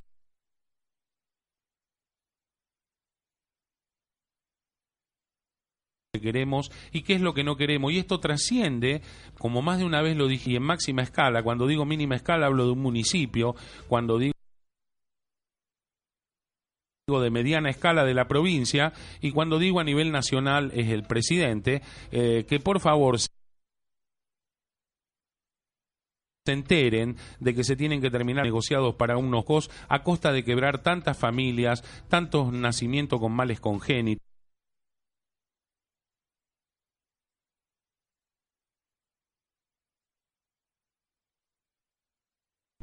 Tanto eh, muerte para lo que es no solamente el ser humano, sino el ecosistema. Entonces es un tema siempre vigente al que invitamos a la gente que cada vez que pueda se vaya sumando, no solamente en ideas eh, o en intenciones, sino en hechos concretos, como lo que va a pasar este día 20. Bien, eh, usted sabe que teníamos pendiente No lo teníamos, no lo esperábamos. Este, realmente, si me deja, quiero hacerle una pregunta. Eh, me habían di- escucha? se, Hola. se escucha bien. Eh, me habían dicho que usted era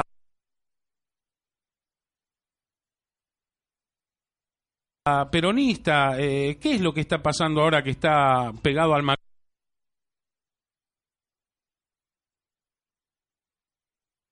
macrismo? ¿Cómo le va? Esto realmente... Nosotros escuchamos desde acá, desde Buenos Aires, la política con un ángulo distinto. No estoy de acuerdo con usted respecto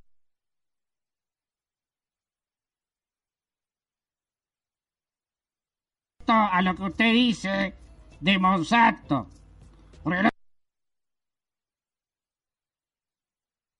Yo soy amigo de los dueños de Monsanto. Mucha gente, así que puede estar o no de acuerdo, pero yo no voy a cambiar mi punto de vista.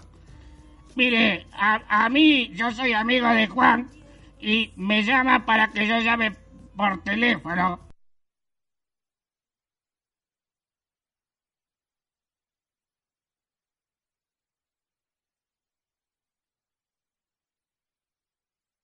Y bueno, eh, esta es mi opinión. Si no, usted no la comparte, yo lo lamento. Claro, lo que pasa es que su opinión a veces eh, transmuta lo que es el veletismo, porque si bien usted estaba enrolado en las filas del peronismo, hoy por hoy eh, es carne y uña con el macrismo, entonces me hace entender que la opinión que acaba de tirar también es una conveniencia personal suya. Yo he sido amigo personal del general y le puedo asegurar que la política que está llevando Macri son las políticas que van a cambiar la República Argentina. Sí, la va a despoblar, evidentemente, porque mucha gente no va a poder seguir viviendo así. Por favor, sáquenme este mamarracho del aire este, y realmente vayamos a algo más productivo, Juan. Espere, espere que no... Hola. Hola. Eh, no, no, no, me parece que se corta. Pero, qué Eh, bárbaro. Pero si, si podemos eh, después retomar la comunicación con Julio Bárbaro. No, pero usted me parece que lo está tratando un poco mal. No, pero el Horacio, hombre este está en tres Estamos hablando de, de- de- de Julio Bárbaro, un, un- un histórico del justicialismo. Está- eh, ¿Qué va a ser histórico del justicialismo? si está estampillado no, con el no, macrismo no, ahora. No, no, no, no me haga así con los amigos, por favor. Este, vamos no, a un no. tema. No, no, no tenemos tema musical, quédese tranquilo. Vamos a un tema más productivo. Ah, largue ah, usted, bien. largue usted o le mando No, otra no, no, largue que noticia. usted tiene un montón para hablar ahí. Que largue el tinto este hombre, la no, verdad que no, no, no. tiene, es, el cam- es espere, un espere, camaleón. Espere, espere, espere, que después vamos a ver si retomamos la comunicación. Pero, por favor, vamos a hablar de un tema serio, Juan. Eh, hay un fiscal que investiga las coimas en la policía bonaerense y que denunció que lo amenazaron de muerte. Se, trata de Fernando Cartaseña, que denunció que fue golpeado. Cree que la agresión está vinculada a policía y abogados caranchos. Son los que están recibiendo los sobrecitos, ¿no? Eh, lo metieron en un garaje, tres personas, dos hombres y una mujer, y le dieron sin asco al hombre, vestidos de policía estaban, y le dijeron, acá hay una cosa que es grave, ¿no? Más allá de que es grave todo lo que es un atentado contra el libre desempeño de lo que pueda llegar a ser la justicia, eh, le dijeron que va a ser el nuevo Nisman. Me parece que es muy delicado. Usted sabe esto. que, eh, y esto ya hablando en serio, eh, realmente es muy grave. Eh, no solamente por la justicia y por este fiscal en particular, sino porque, eh, según mi mirada, eh, es la gente de este uso. Porque cuando nosotros vemos que el mecanismo eh, invoca la figura de Nisman, creo que son los mismos que lo mataron a mí. Entonces hay un mensaje mafioso, subliminal, profundo, que inclusive eh, no quiero creer de ninguna manera, por supuesto, de que esté avalado por esferas este, de alto poder en el gobierno. Cuidado, ¿eh? Pero me parece raro de que justamente lo atacan a un fiscal que está involucrado en varias causas importantes y que le pongan Nisman. ¿Qué tiene que ver este, eh, una cosa con la otra? Es decir, eh, la investigación de Nisman tendrá más tarde o más temprano una resolución. Se ha buscado durante varios años un casus belli para atacar a Irán de parte de Estados Unidos y todos los servicios de inteligencia, tanto israelíes como norteamericanos, han estado trabajando en este asunto y no les ha dado resultado hasta el día de la fecha. Entonces ahora la mirada la ponemos en Corea del Norte, que dicho sea de paso, le cuento, eh, Corea del Norte tiene una historia extraordinaria. Pero bueno, eh, cerrando este tema que usted dice, eh, tiene olor a podrido. ¿eh? Yo creo que sí. Y por otro lado, déjame que agregue un tema no menos alertante.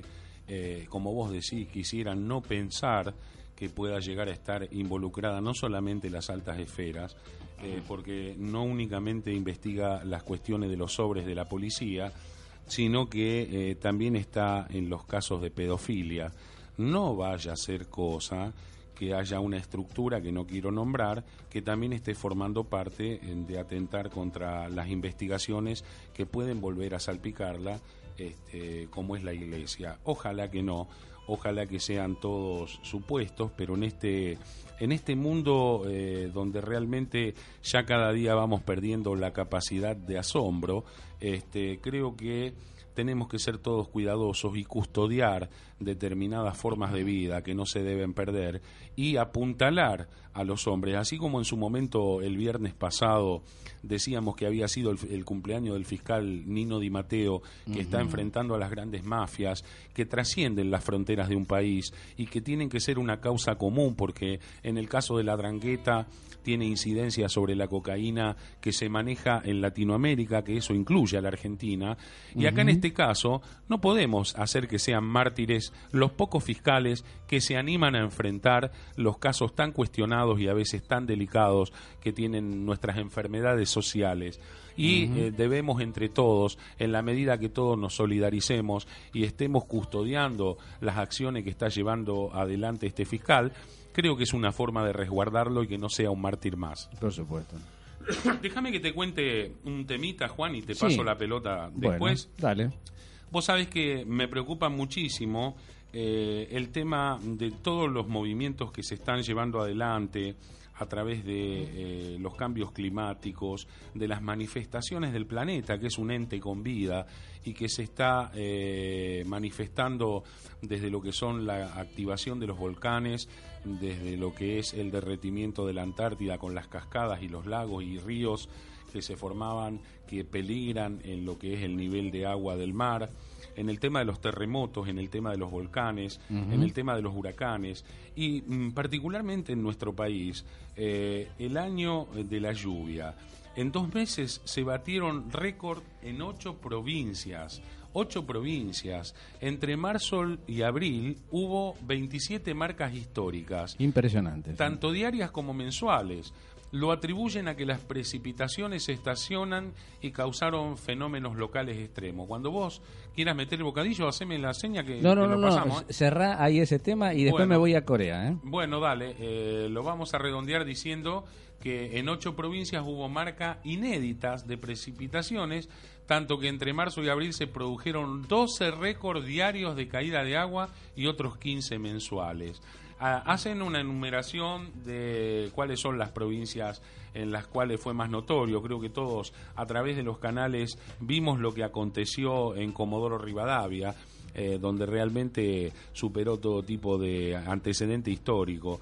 Así que creo que es un nuevo llamado de atención para los que de, eh, talan bosques, para los que insisten en el monocultivo, eh, para los que están dañando e impermeabilizando la tierra. Y bueno, todos estos cambios climáticos creo que somos acreedores con el uso que le hemos dado al planeta. Bien, punto y aparte entonces en ese tema. Y mientras esperamos a nuestro querido operador, eh, le voy a contar, estimado Horacio, A ver, sorprendeme. que eh, usted vio que se está hablando mucho sobre la posibilidad de que Corea ataque, a Corea amenaza, Corea amenaza al mundo, dicen los titulares occidentales. Una gran mentira absurda, como estamos acostumbrados estos últimos 50 años Periodismo en los medios de comunicación que dan asco y vergüenza ajena. Fíjate, Horacio, que el régimen coreano no ha invadido ni amenazado, esto es su historia, ¿eh?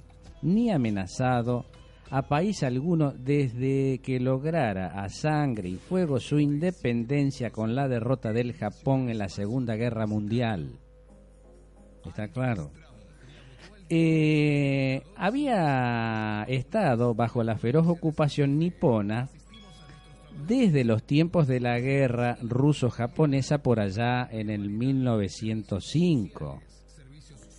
Pero tal como ocurriera en Cuba, en 1898 los norteamericanos se apoderaron de la victoria coreana y eh, bien, acá hacemos un corte porque tenemos un audio de fondo ahí, mm, Tato. Si lo vamos a, a sacar. Eh, bueno, pero como les decía, eh, como ocurriera en Cuba en el 1898, los norteamericanos se apoderaron de la victoria coreana y avanzaron hacia el norte para derribar al gobierno revolucionario. Lo que significó, y después siguieron, fueron tres años de guerra contra el pueblo heroico que se había desangrado como Vietnam en su lucha contra el opresor japonés. Entonces, el país quedó partido en dos. La historiografía oficial y canalla mediática se han preocupado por impedir los crímenes de guerra perpetrados por Washington y sus aliados en esos años y simultáneamente presentar a Corea del Norte como un desastre absoluto y a sus líderes, este, los anteriores como el actual Kim Jong-un, como un psicópata descerebrado que le apasiona jugar con el molesto arsenal nuclear que tiene su país. Pero la cuestión es de que eh, eh, acá hay una nota que fue publicada, este, titulada El problema es Washington, no Corea del Norte.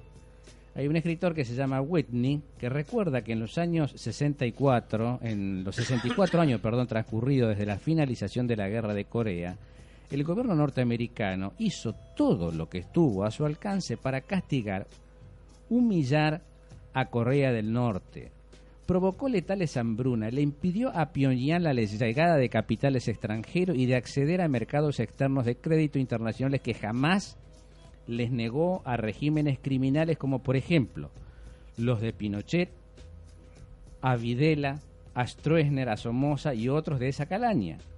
Le impuso tremendas sanciones económicas como eh, si lo anterior fuera mm, poco, instaló con el consentimiento del gobierno cliente de Corea del Sur baterías de misiles y bases militares a lo largo de la frontera del paralelo 38. Entonces es mucho lo que tenemos que saber realmente qué es lo que está pasando este, con Corea, porque nos estamos equivocando igual que con Venezuela. No entendemos realmente de que el problema nace en el Pentágono y lo vemos al este que decimos nosotros, el gordito Kim Jong-un, como si fuera un payaso que quiere apretar el, el, botón. Eh, fíjate vos. Sí, de, de, lo cual también te agrego que tan equivocado no está. O sea que, que es un tipo con todo el perfil que tiene un dictador, un anarquista, es un tipo que baja el dedo y que, ojo, que está empezando a tener contra dentro de su propio país. Pero por supuesto, Horacio, este, pero es lo mismo que hicieron en Siria. Pero coincido, coincido con vos que la prensa occidental infla los buffs para poder justificar. A ver, ¿qué es lo que pasó en Siria? No, no era, no era este Bashar al-Assad un dictador y la gente lo apoyaba. No era Saddam Hussein el gran asesino que tenía las armas atómicas, no aparecieron nunca no era Slobodan Milosevic el gran dictador y que le metieron esta eh, primavera árabe aquí en Occidente. Entonces, ¿hasta cuándo vamos a seguir comprando la basura que te venden los medios occidentales? Y creo que la vamos a seguir comprando por mucho tiempo. Te voy a contar una noticia fresca, fresca. Argentina tomó pacto con la OTAN este, y en el caso de haber un proceso militar dictaminado por los jueces del mundo, a los cuales vos estás haciendo referencia, nos vamos a ver inmersos quizá dentro de la propia América Latina, quizá por eso la compra de armas de nuestro país, nos vamos a ver inmersos en algo gratuito que no es nuestro, este, por culpa de estos señores. Mira, te voy a dar un dato. Durante la guerra de Corea, Estados Unidos arrojó más bombas en Corea del Norte de las que había arrojado en el Pacífico durante la Segunda Guerra Mundial. Esto incluía 32.000 toneladas de napalm. Vos sabés que el napalm es nasta gelatinosa. Hasta que no se termina de quemar, o sea, mientras tiene oxígeno y se consume esa gelatina, te quema entero. ¿eh? Eh, contra objetivos civiles más que militares, desbatando al país muy por encima de lo que hubiera sido necesario para terminar la guerra. A lo largo de esos tres años, exterminaron el 20% de la población norcoreana. ¿eh? Y esto está refrendado por el jefe de Comando Aéreo Estratégico norteamericano, Curtis LeMay, un criminal serial que redujo a Tokio a cenizas cuando Japón estaba totalmente derrotado. ¿eh? él él lo, confirmó. Entonces, eh, cuántas cosas que no sabemos. ¿eh? Ahora, también de la prensa occidental, Juancito, hay una noticia dada en RT, que es un portal bien creíble, eh, donde está hablando que China le dice a todos los conciudadanos chinos que se encuentren en em, Corea del Norte que abandonen el país. O sea, Bien. estamos en presencia de una, de una guerra ya prácticamente que falta que se concretice. Nosotros siempre estamos del lado equivocado Sí. y resulta que ahora vamos en contra, porque participamos en la OEA, en contra de Venezuela. Mm. A la hora de que se desaten los grandes acontecimientos, este tipo que tenemos ahí en la Casa Rosada nos va a meter del lado equivocado. No te Bien, quepa duda. eh, quiero hacerles escuchar un audio que es ni más ni menos que de Discepolo, ¿eh? del año 1951. A ver si tiene algo que ver con la historia del presente, vale la pena escucharlo.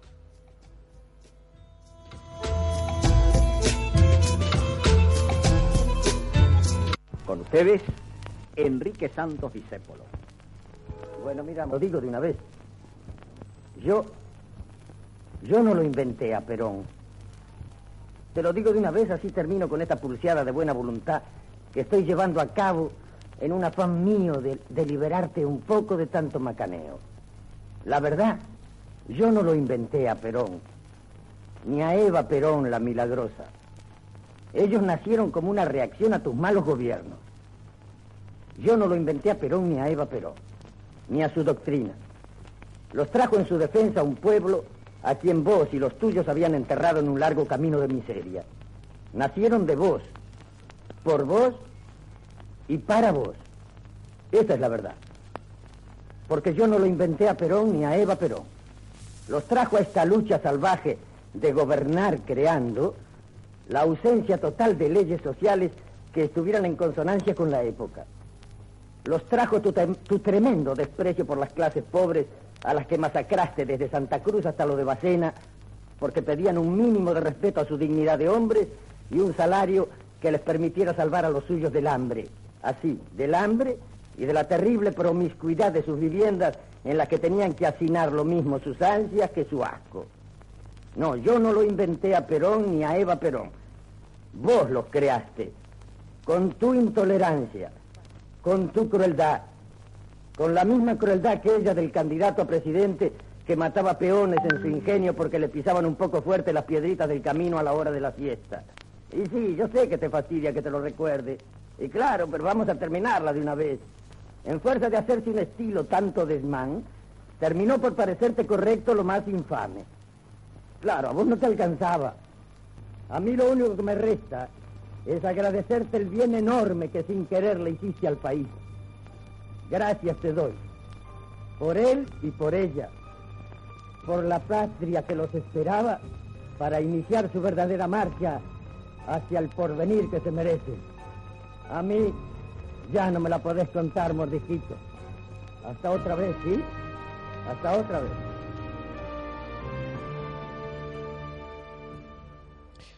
¿Qué podemos decir eh, de un grande como dice Paulín? Eh, pareciera que le estuviera hablando a quién, Horacio, cuando él dice, yo no lo inventé a Perón, lo inventaste vos. Y capaz que se lo está diciendo a Macri. Pero vos fíjate qué correlación impresionante que hay, porque este, en realidad está desnudando la historia entera de este enfrentamiento, de esta dicotomía peronismo y antiperonismo. Pueblo y en contra del pueblo.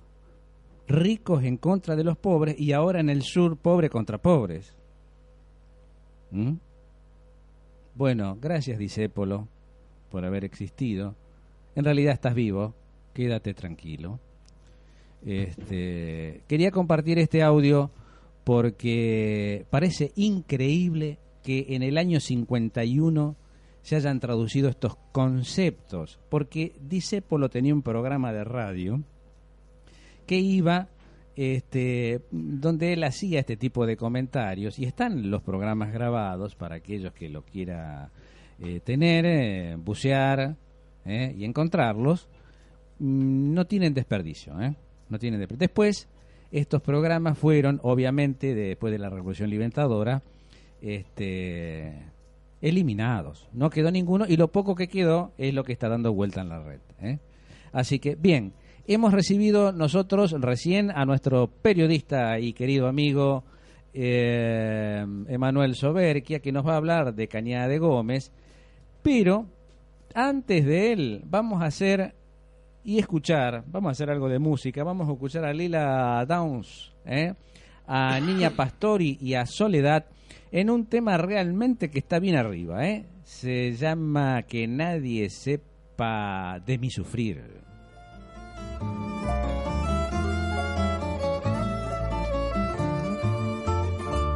No te asombres si te digo lo que fuiste, un ingrato con mi pobre corazón, porque el fuego de tus lindos ojos negros alumbraron el camino de otro amor. Y pensar que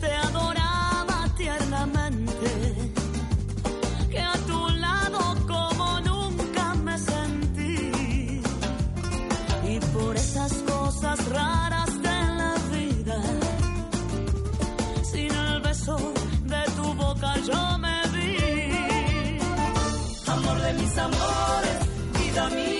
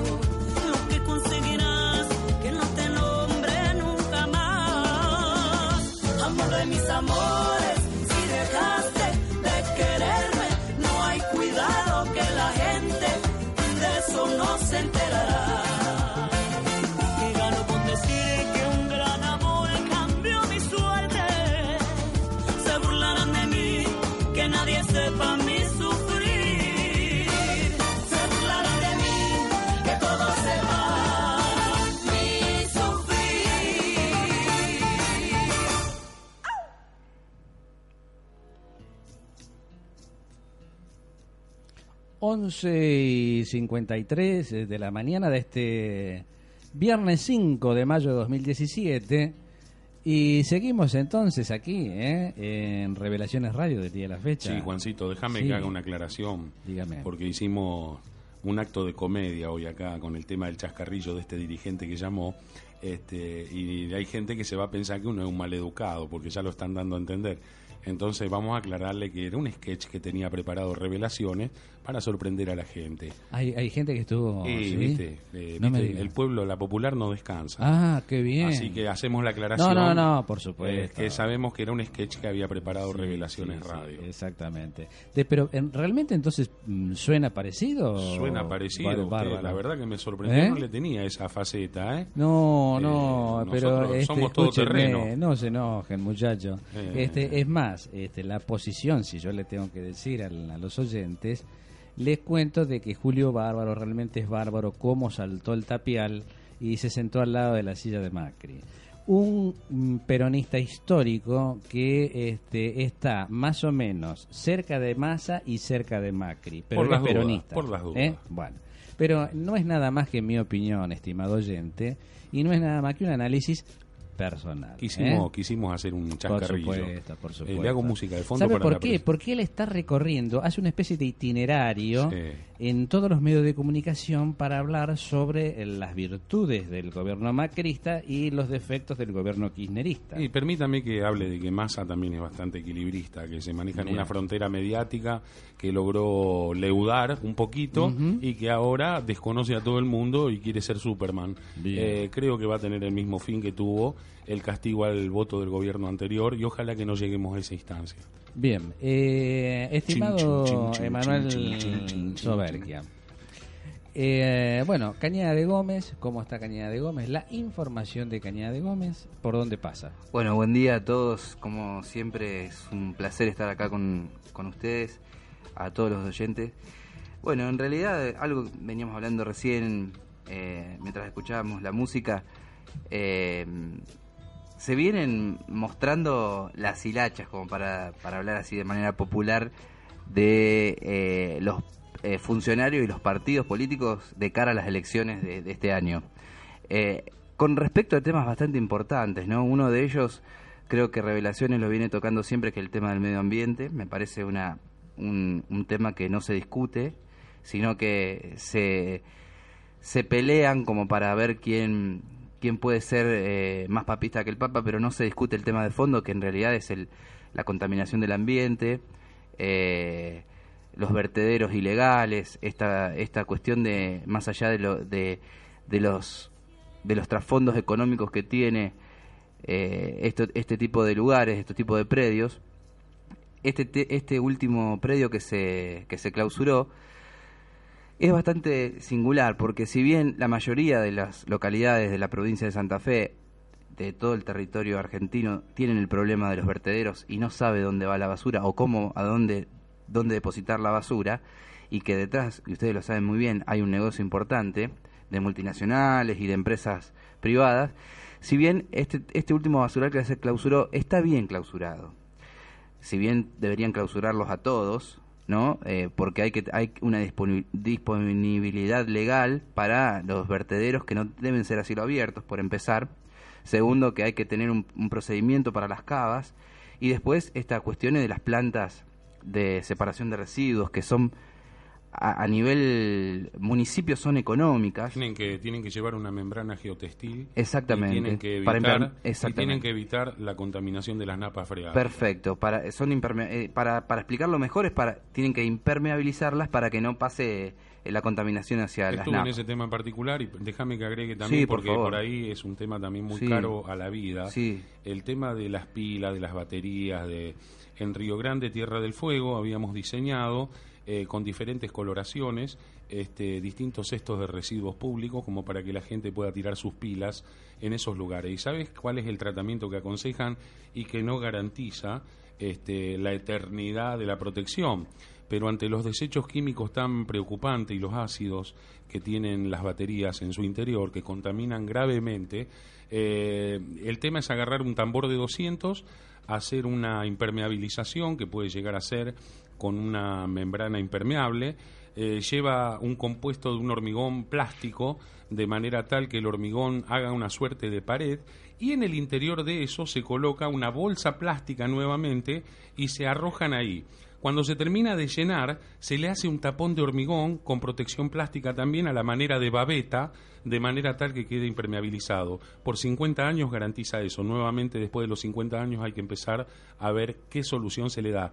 Pero estamos al horno si las tiran crudamente y si permiten que esas contaminaciones se sumen al glifosato, incrementando la muerte de zona. Por supuesto, de hecho, eh, qué importante lo que dice, porque en un momento se había hablado del hormigón común para hacer bancos en las plazas, que a la larga son porosas, que terminan supurando este tipo de contaminación. Si bien es una, un remedio inmediato, me parece que, como acá lo dice Horacio, es perfecto explicado, me parece que encima con todo ese rigor de, de protección también es a, a 50 años, imagínense eh, tirar al, al aire libre, ¿no?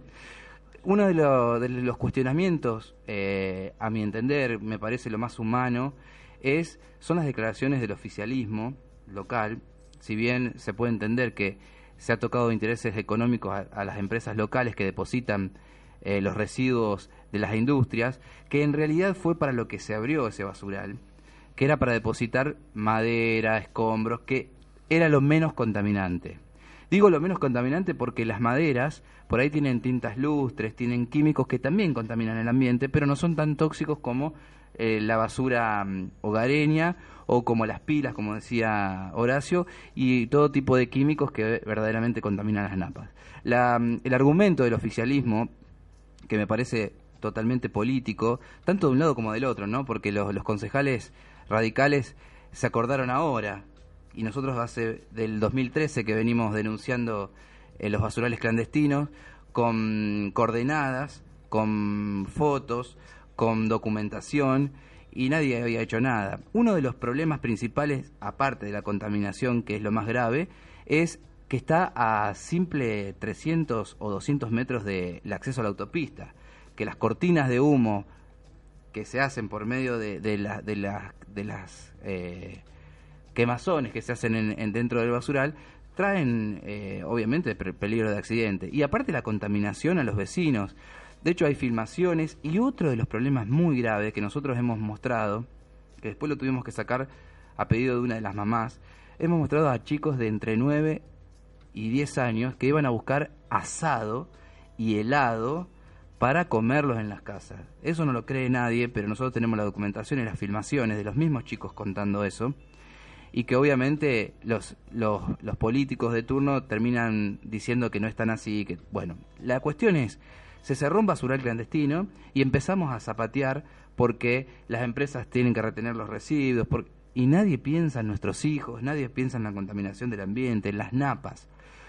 Hay algo grave que pasó a raíz de esto. Se cierra el basural clandestino y obviamente como todo trae una contraindicación y es que empezaron a llevar los residuos a lugares que ya estaban clausurados o por lo menos colapsados, que era el, basural de calle La Plata y el basural de calle Colombia. Estos dos basurales estaban colapsados primero porque uno era un, pre- uno es un predio privado y el otro es un predio de RCN, de la empresa de trenes, en las cuales se le había vencido el contrato y esta empresa había intimado al municipio de Cañada de Gómez a abandonar el predio porque estaba sobre la vía del ferrocarril. Nosotros mostramos una foto que el mismo municipio cortó la vía y la dejó colgando a unos 3 metros, colgando la vía. Eh, nosotros tenemos las fotos, en algún momento se las vamos a mostrar, colgando la vía, los rieles colgando sobre, sobre la nada, en una especie de precipicio de 3 o 4 metros, llenos de basura. Eh, es increíble lo que estamos contando, pero esto es así. Volvieron a tirar basura en, en- en el, basural de calle La Plata, al final, donde están eh, las cavas, no están impermeabilizadas, y segundo que están eh, inundadas. Pero esa, ese agua que tiene adentro la cava no es agua de la lluvia, sino que es agua de las napas. O sea, se ha cavado tan profundo que se ha tocado las napas y está mezclada con residuos eh, de todo tipo, residuos químicos, residuos patológicos, residuos hogareños y de todo tipo de residuos industriales. Sí, por otro lado, perdóname que te agregue, Sí. eh, eh, Manu, el tema no es solamente la profundidad de excavación, sino que, tal cual como contábamos que aconteció en Piedritas y en otros pueblos, eh, amén de la profundidad con el tema de la saturación de lluvias, han quedado casi a flor de superficie las napas freáticas, lo cual eh, agudiza el problema de contaminación este, y el tema de mm, la expansión de todo lo que sea viral o todo lo que sea contaminante. Una de las, de las cuestiones que también se puede hacer es que eh, eh, es entendible que las empresas que, depositaban eh, la basura en esos lugares, por medio de volquetes y otro tipo de cosas, es entendible que su negocio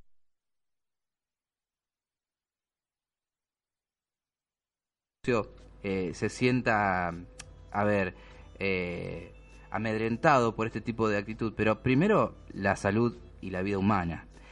Y después, segundo, que el municipio debería tener un predio específico para este tipo de, de residuos con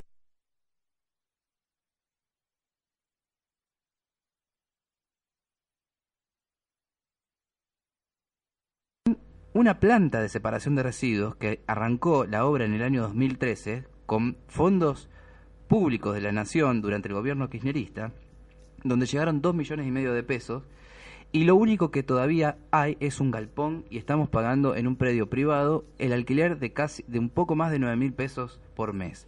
Si bien el avance se sigue haciendo como el, tema de las 24 viviendas, hace cuatro años, casi cinco, que venimos tirando la basura en cualquier parte de la ciudad, pero la planta de residuos sigue siendo un galpón vacío.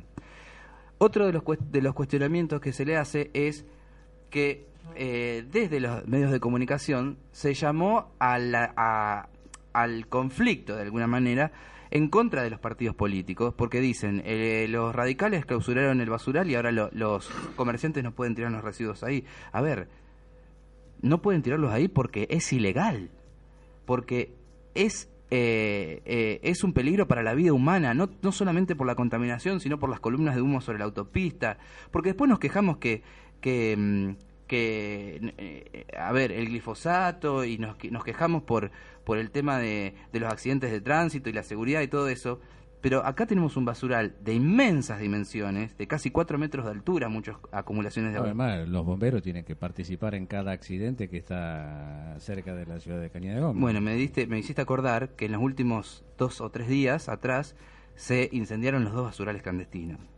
Oh, Es- se es- incendiaron. Oh, se incendiaron, ¿no? Digo, en plena época electoral, después de una clausura, después de tirarse tiros de un lado y del otro con respecto a los oficialistas y a los opositores, se incendian los dos basurales clandestinos. Ahora te hago una pregunta, Sí. Manu. Eh, ¿Qué posición toma eh, lo que debería ejercer eh, de policía municipal, llámese Consejo Deliberante, respecto al tema del tratamiento de la basura? Bueno, en este caso es importante lo que pregunta Horacio, porque en este caso, si bien, a mi entender, fue tarde, los concejales, desde aquel momento que nosotros empezamos a denunciar, presentaban minutas de comunicación. No me parece efectivo, porque sí hay que llevarlo a la justicia. Se llevó a la justicia, el Ministerio de Medio Ambiente reaccionó ahora. Eh, si bien se había intimado durante los últimos años al municipio para que abandone ese predio, que era la futura planta de camiones. Ustedes recuerden que ya hubo bastantes muertes por el, por el tema de camiones en el predio urbano y eso era el destino para la planta de camiones. Bueno, esto no está sucediendo en Cañada de Gómez. El Ministerio de Medio Ambiente de la provincia reaccionó, hizo lo que tenía que hacer. Ahora el Ejecutivo Municipal eh, se opone a, a la clausura del basural, quiere la reapertura de un basural. ¿Ustedes están escuchando lo que estoy diciendo? La reapertura de un basural clandestino a metros de la autopista, donde nuestra intendenta recorrió el mundo hablando de que Cañada de Gómez era Una gestión modelo. modelo a nivel medio ambiente, donde no hay, no hay planta de residuos, destrozó las plantas de, de decantación de, de las trojas, tiene perros hacinados dentro de la, de la planta de las trojas, hay basurales clandestinos en toda la ciudad, el, el compost es comprado y no es hecho... Entonces digo, es, es como para, para preocuparnos, ¿no? Yo no quisiera ni Acá pensar. Sí. este, hay un titular en otrodía.com que eh, dice el oficialismo se opuso a la rendición de gastos de las plantas de residuos inconclusas. Exacto. El bloque UCR solicitó nuevamente que el municipio informe el destino de 2,5 millones recibido para la frustrada obra. Y eh, cita una declaración del concejal Mauroni donde dice, mientras los vecinos reclaman soluciones, Clerici sigue ocultando el destino de los fondos. Desde mucho antes de la clausura del basural clandestino venimos insistiendo en que la verdadera solución al problema, a este problema, es la construcción de dos plantas de tratamiento de residuos para las cuales la intendente Clarici recibió 2,5 millones de pesos en el 2012. Mientras el destino de ese dinero público no sea aclarado, la obra no podrá ser finalizada y no habrá soluciones duraderas para los vecinos, eh, comerciantes e industriales, explicó el edil. Sí, porque un abogado de nuestra ciudad hizo una declaración bastante fuerte, que es cierto, porque dijo que esto del problema que va a traer que los comerciantes están en, un- en una cuestión ilegal y podría ser, podrían iniciarse juicios a estos comerciantes. A ver, si, si debe ser así, que sea. ¿No es cierto? Porque digo, después nos quejamos por, vuelvo a repetir, cuando nos toca a nosotros, nos quejamos. Ahora, cuando nosotros somos los que estamos ilegales, vamos a hacer la vista gorda. Me van a matar con lo que voy a decir, pero me parece que es así, me parece que hay que ser responsable, hay que hacerse cargo de lo que uno hace. Acá van a decir, sí, claro, pero el gobierno municipal nos habilitó el predio y el gobierno municipal nos deja tirar ahí, pero está haciendo algo ilegal, al comerciante, está haciendo algo ilegal. Los corru- la corrupción, el narcotráfico, vinculados muchas veces a los gobiernos, también es ilegal. Y no por eso vamos a todos drogarnos o vender droga. Totalmente. Aparte, sabes que tu, tu exposición me deja abierta la- una pregunta, ¿no es cierto? Hoy por hoy desconozco cuál es el tratamiento que reciben los fluidos cloacales y a dónde son depositados. Al arroyo. Al arroyo, pero Sí. tienen un digestor, algo. Sí, sí, lo tienen. Hay una, hay una planta de depuración, no sé cómo se llama en realidad bien, porque eso lo habíamos investigado cuando hicimos, cuando hicimos cerrar el, el, el tubo colector. No sé si se acuerdan que nos habíamos denunciado con un flujo de, mm, de líquidos verdes eh, o azules, no me acuerdo, en aquel momento, y en ese momento se hizo una intimación a la empresa, se cerró el tubo, el tubo mm, de residuos eh, industriales, y ahí se descubrieron estos, estos flujos de residuos cloacales. Donde supuestamente eran mucho más contaminantes que este este flujo de residuos ¿Una industriales. fábrica de pintura era? Era una fábrica de era una fábrica, en realidad medio como que se tergiversó ahí un poco porque mm, a raíz de nuestra denuncia y esto lo, lo publicamos fue en el año 2013 se hizo una ordenanza nueva que se modificó el tema de los de los ver- de los vertederos de residuos industriales hacia el arroyo. Si bien hay un permiso, entre comillas, siempre hablo de lo mismo, hay un permiso de que se pueden tirar fluidos al arroyo, tiene que ser menos de tanta cantidad y que no contamine. Bueno, acá se superó todo. Eh, los residuos cloacales, hay un tubo que los pueden ver sobre el puente de la autopista. Yo lo, lo he filmado y está en, en, mi, en, mi, en mi YouTube, en mi canal de YouTube, donde se ven a borbotones los flujos eh, eh, cloa- Contaminantes. cloacales Ah, tirados al arroyo. eh, no se puede pasar, es, es increíble. Se hicieron muestras del agua, se violan todo tipo de normas. A ver, eh, nosotros eh, en Cañada de Gómez eh, no lo vemos porque el arroyo está sobre el sur de la ciudad, que es la parte discriminada de, la localidad, salvo en épocas de elecciones. Entonces, si el arroyo pasaría por calle Lavalle, sería un complejo turístico. Ahora, como pasa sobre una zona abandonada, de, de casas humildes, de obreros y de trabajadores, es una zona de contaminación donde hasta la misma gente está tirando la basura directamente de la casa, porque tiene a uno o, cuatro metros la, la vereda y después viene el arroyo, desde la casa tira la basura, porque hemos visto, hemos mostrado fotos, roperos, lavarropas, dentro del cauce del arroyo de Cañada de Gómez. Entonces digo, a ver, somos todos responsables, pero el ejemplo lo tiene que dar el gobierno, provincial, municipal, y educación ante todo. En las escuelas enseñamos eh, educación, ecología y todo eso, pero en, en las láminas de la escuela, porque después cuando vamos a la realidad, que es el día a día y el ahora, nosotros nos enseñan desde el municipio a, a, mm, separar la basura. Los martes tal cosa, los miércoles tal otra. Ahora, ¿dónde está la planta que separa los residuos? Porque en todos los basurales clandestinos está todo mezclado. Alguien está llevándose algo de acá, ¿no? Al- algún negocio ilegal hay, porque esa plata, esa inversión, porque en el presupuesto viene eso. Entonces digo, ¿dónde va la plata del tema de los residuos, del tema de la ecología? Los viajes de la intendenta por el mundo hablando de la cañada ejemplar, ¿no? Eh, una, una pregunta, Manuel. Eh, ¿Cómo ves eh, actualmente la situación de el narcotráfico acá en Cañada? Porque acá hay un titular también en otrodía.com que dice Leiva solicitó aporte para más cámaras. El coordinador del Consejo de Seguridad entregó al ministro de Seguridad una nota en la que piden 500 mil ¿m? pesos para ampliar y mejorar el sistema de videovigilancia. Más allá de las cartitas este, y de hacer de correo, eh, nuestro querido amigo este, Luis, eh, ¿hay realmente eh, narcotraficantes eh, importantes que hayan sido tocados, que hayan Mira, sido... justamente ayer se inauguró oficialmente el 911 en Cañada de Gómez después de tantos años de poner el 911 en todos lados. En Cañada se inauguró oficialmente ayer. Así que los, los cañadenses podemos llamar al 911 y tratar de ver si funciona ante la, la problemática. Antes llamaba al 100, 110, 101, ¿cuál Al era? 101 me Al parece 101, bueno, el- ahora es, llamás al 101, te derivan directamente al 111, o sea que es lo mismo. Ah, bien. La historia es, es tratar de que se, se incorpore el 911, no el 111, el 911. Y se eh, entregaron desde la provincia, vino el ministro Puyaro, se entregaron desde la provincia nuevos móviles eh, patrulleros. A mi entender, y esto a modo personal, y como digo siempre, me hago cargo, no sirve para nada. A ver, es como seguir haciendo cárceles y no hacer escuelas. Me parece que la prevención no tiene que ver con un patrullero o con más policías, sino que tiene que ver con la educación y con la rendición de cuenta de las arcas eh, policiales, la rendición de cuentas de dónde va el dinero de los, de los cañadenses, dónde va el dinero de los santafesinos, desde los medios de comunicación hasta las arcas municipales y las cuentas en los bancos. Con eso y la participación de la ciudadanía en todos los ámbitos de, de- en las instituciones, con eso ya se re- reduciría, a mi entender, el tema de, de las grandes corporaciones narcotraficantes vinculadas con el gobierno. Siempre digo vinculadas y no digo cómplices, cómplices en, en- en todo su, su esplendor, porque las, las vinculaciones cuáles son. Lo sé, pero miro para otro lado, lo sé, pero agarro la cometa, lo sé, o no lo sé, pero me lo contaron.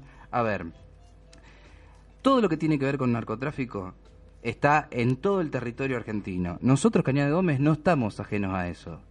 Es evidente que el negocio del narcotráfico mueve industrias, mueve empresas y mueve la financiación de las corporaciones que financian también a Las los partidos políticos Sí, y las guerras. Por favor. Época electoral, estamos en, en una época electoral, nadie va de- a denunciar a nadie, salvo que se tiren, como dije antes, tiros con los partidos, pero nadie va a poner la cabeza, porque acá el que asoma la cabeza viene el palo entonces. Narcotráfico, sí, muchísimo, lo vemos día a día, cuando sabemos todos nosotros dónde están los chicos que, que, que, que denuncian la- en, en el- en, en las, en las redes sociales, que, se, que hablan en, la- en, la- en los bares, todo el mundo sabe dónde están los puestos de, de, narcotraficantes. Ahora, eh, ¿qué, qué, qué tenor tienen esto- estos lugares? ¿Son chicos que venden porros? Son, no se saben, porque siempre se producen allanamientos, se muestra el allanamiento, pero después no se sabe qué hay detrás de todo esto,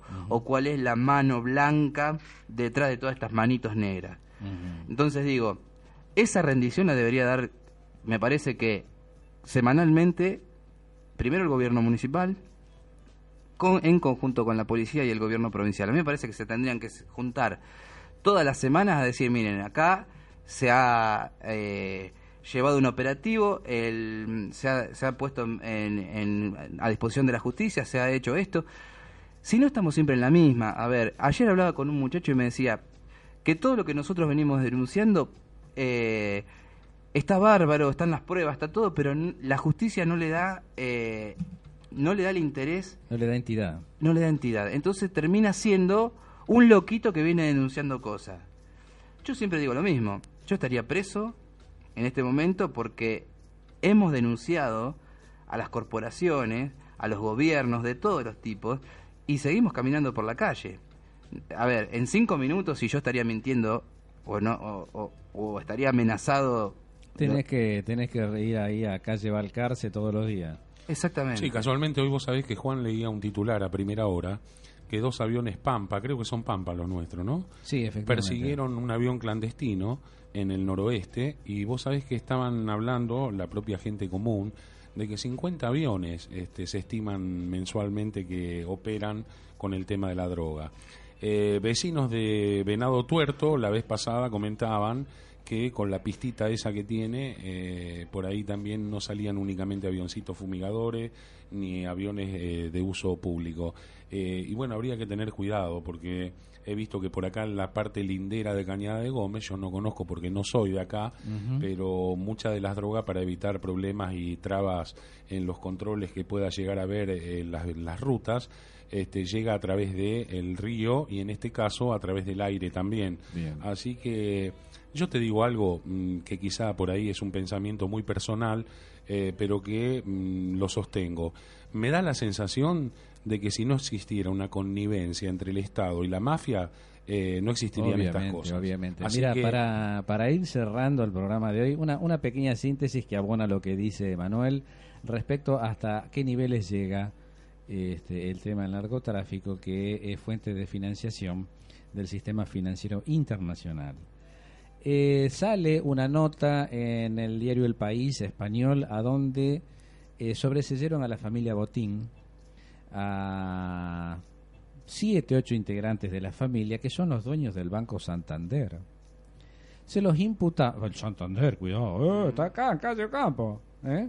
Bueno, este, se los imputaba de lavado y de evasión de impuestos.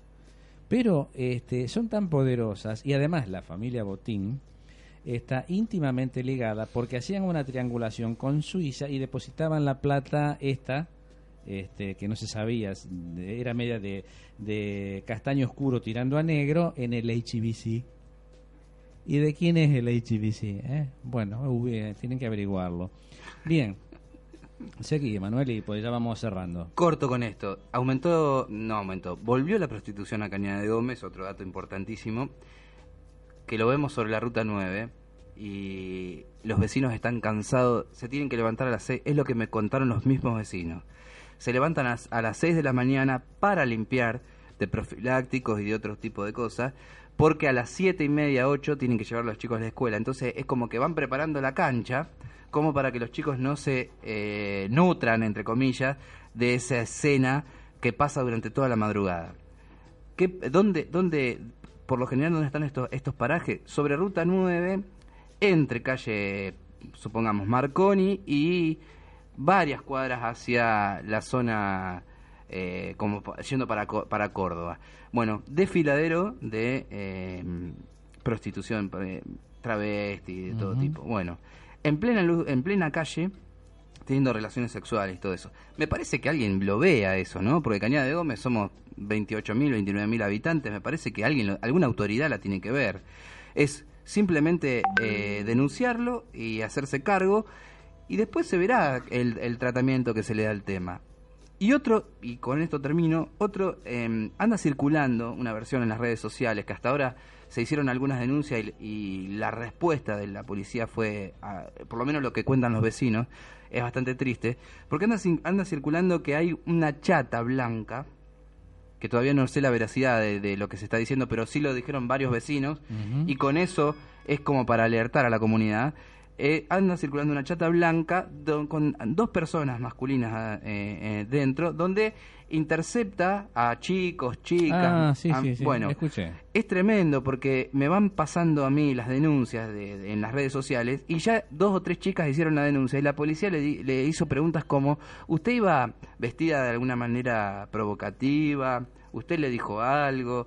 Y por lo general van mamás con los chicos y pueden ir provocativas, pero el hecho de que te tiren el auto encima justifica. te persigan.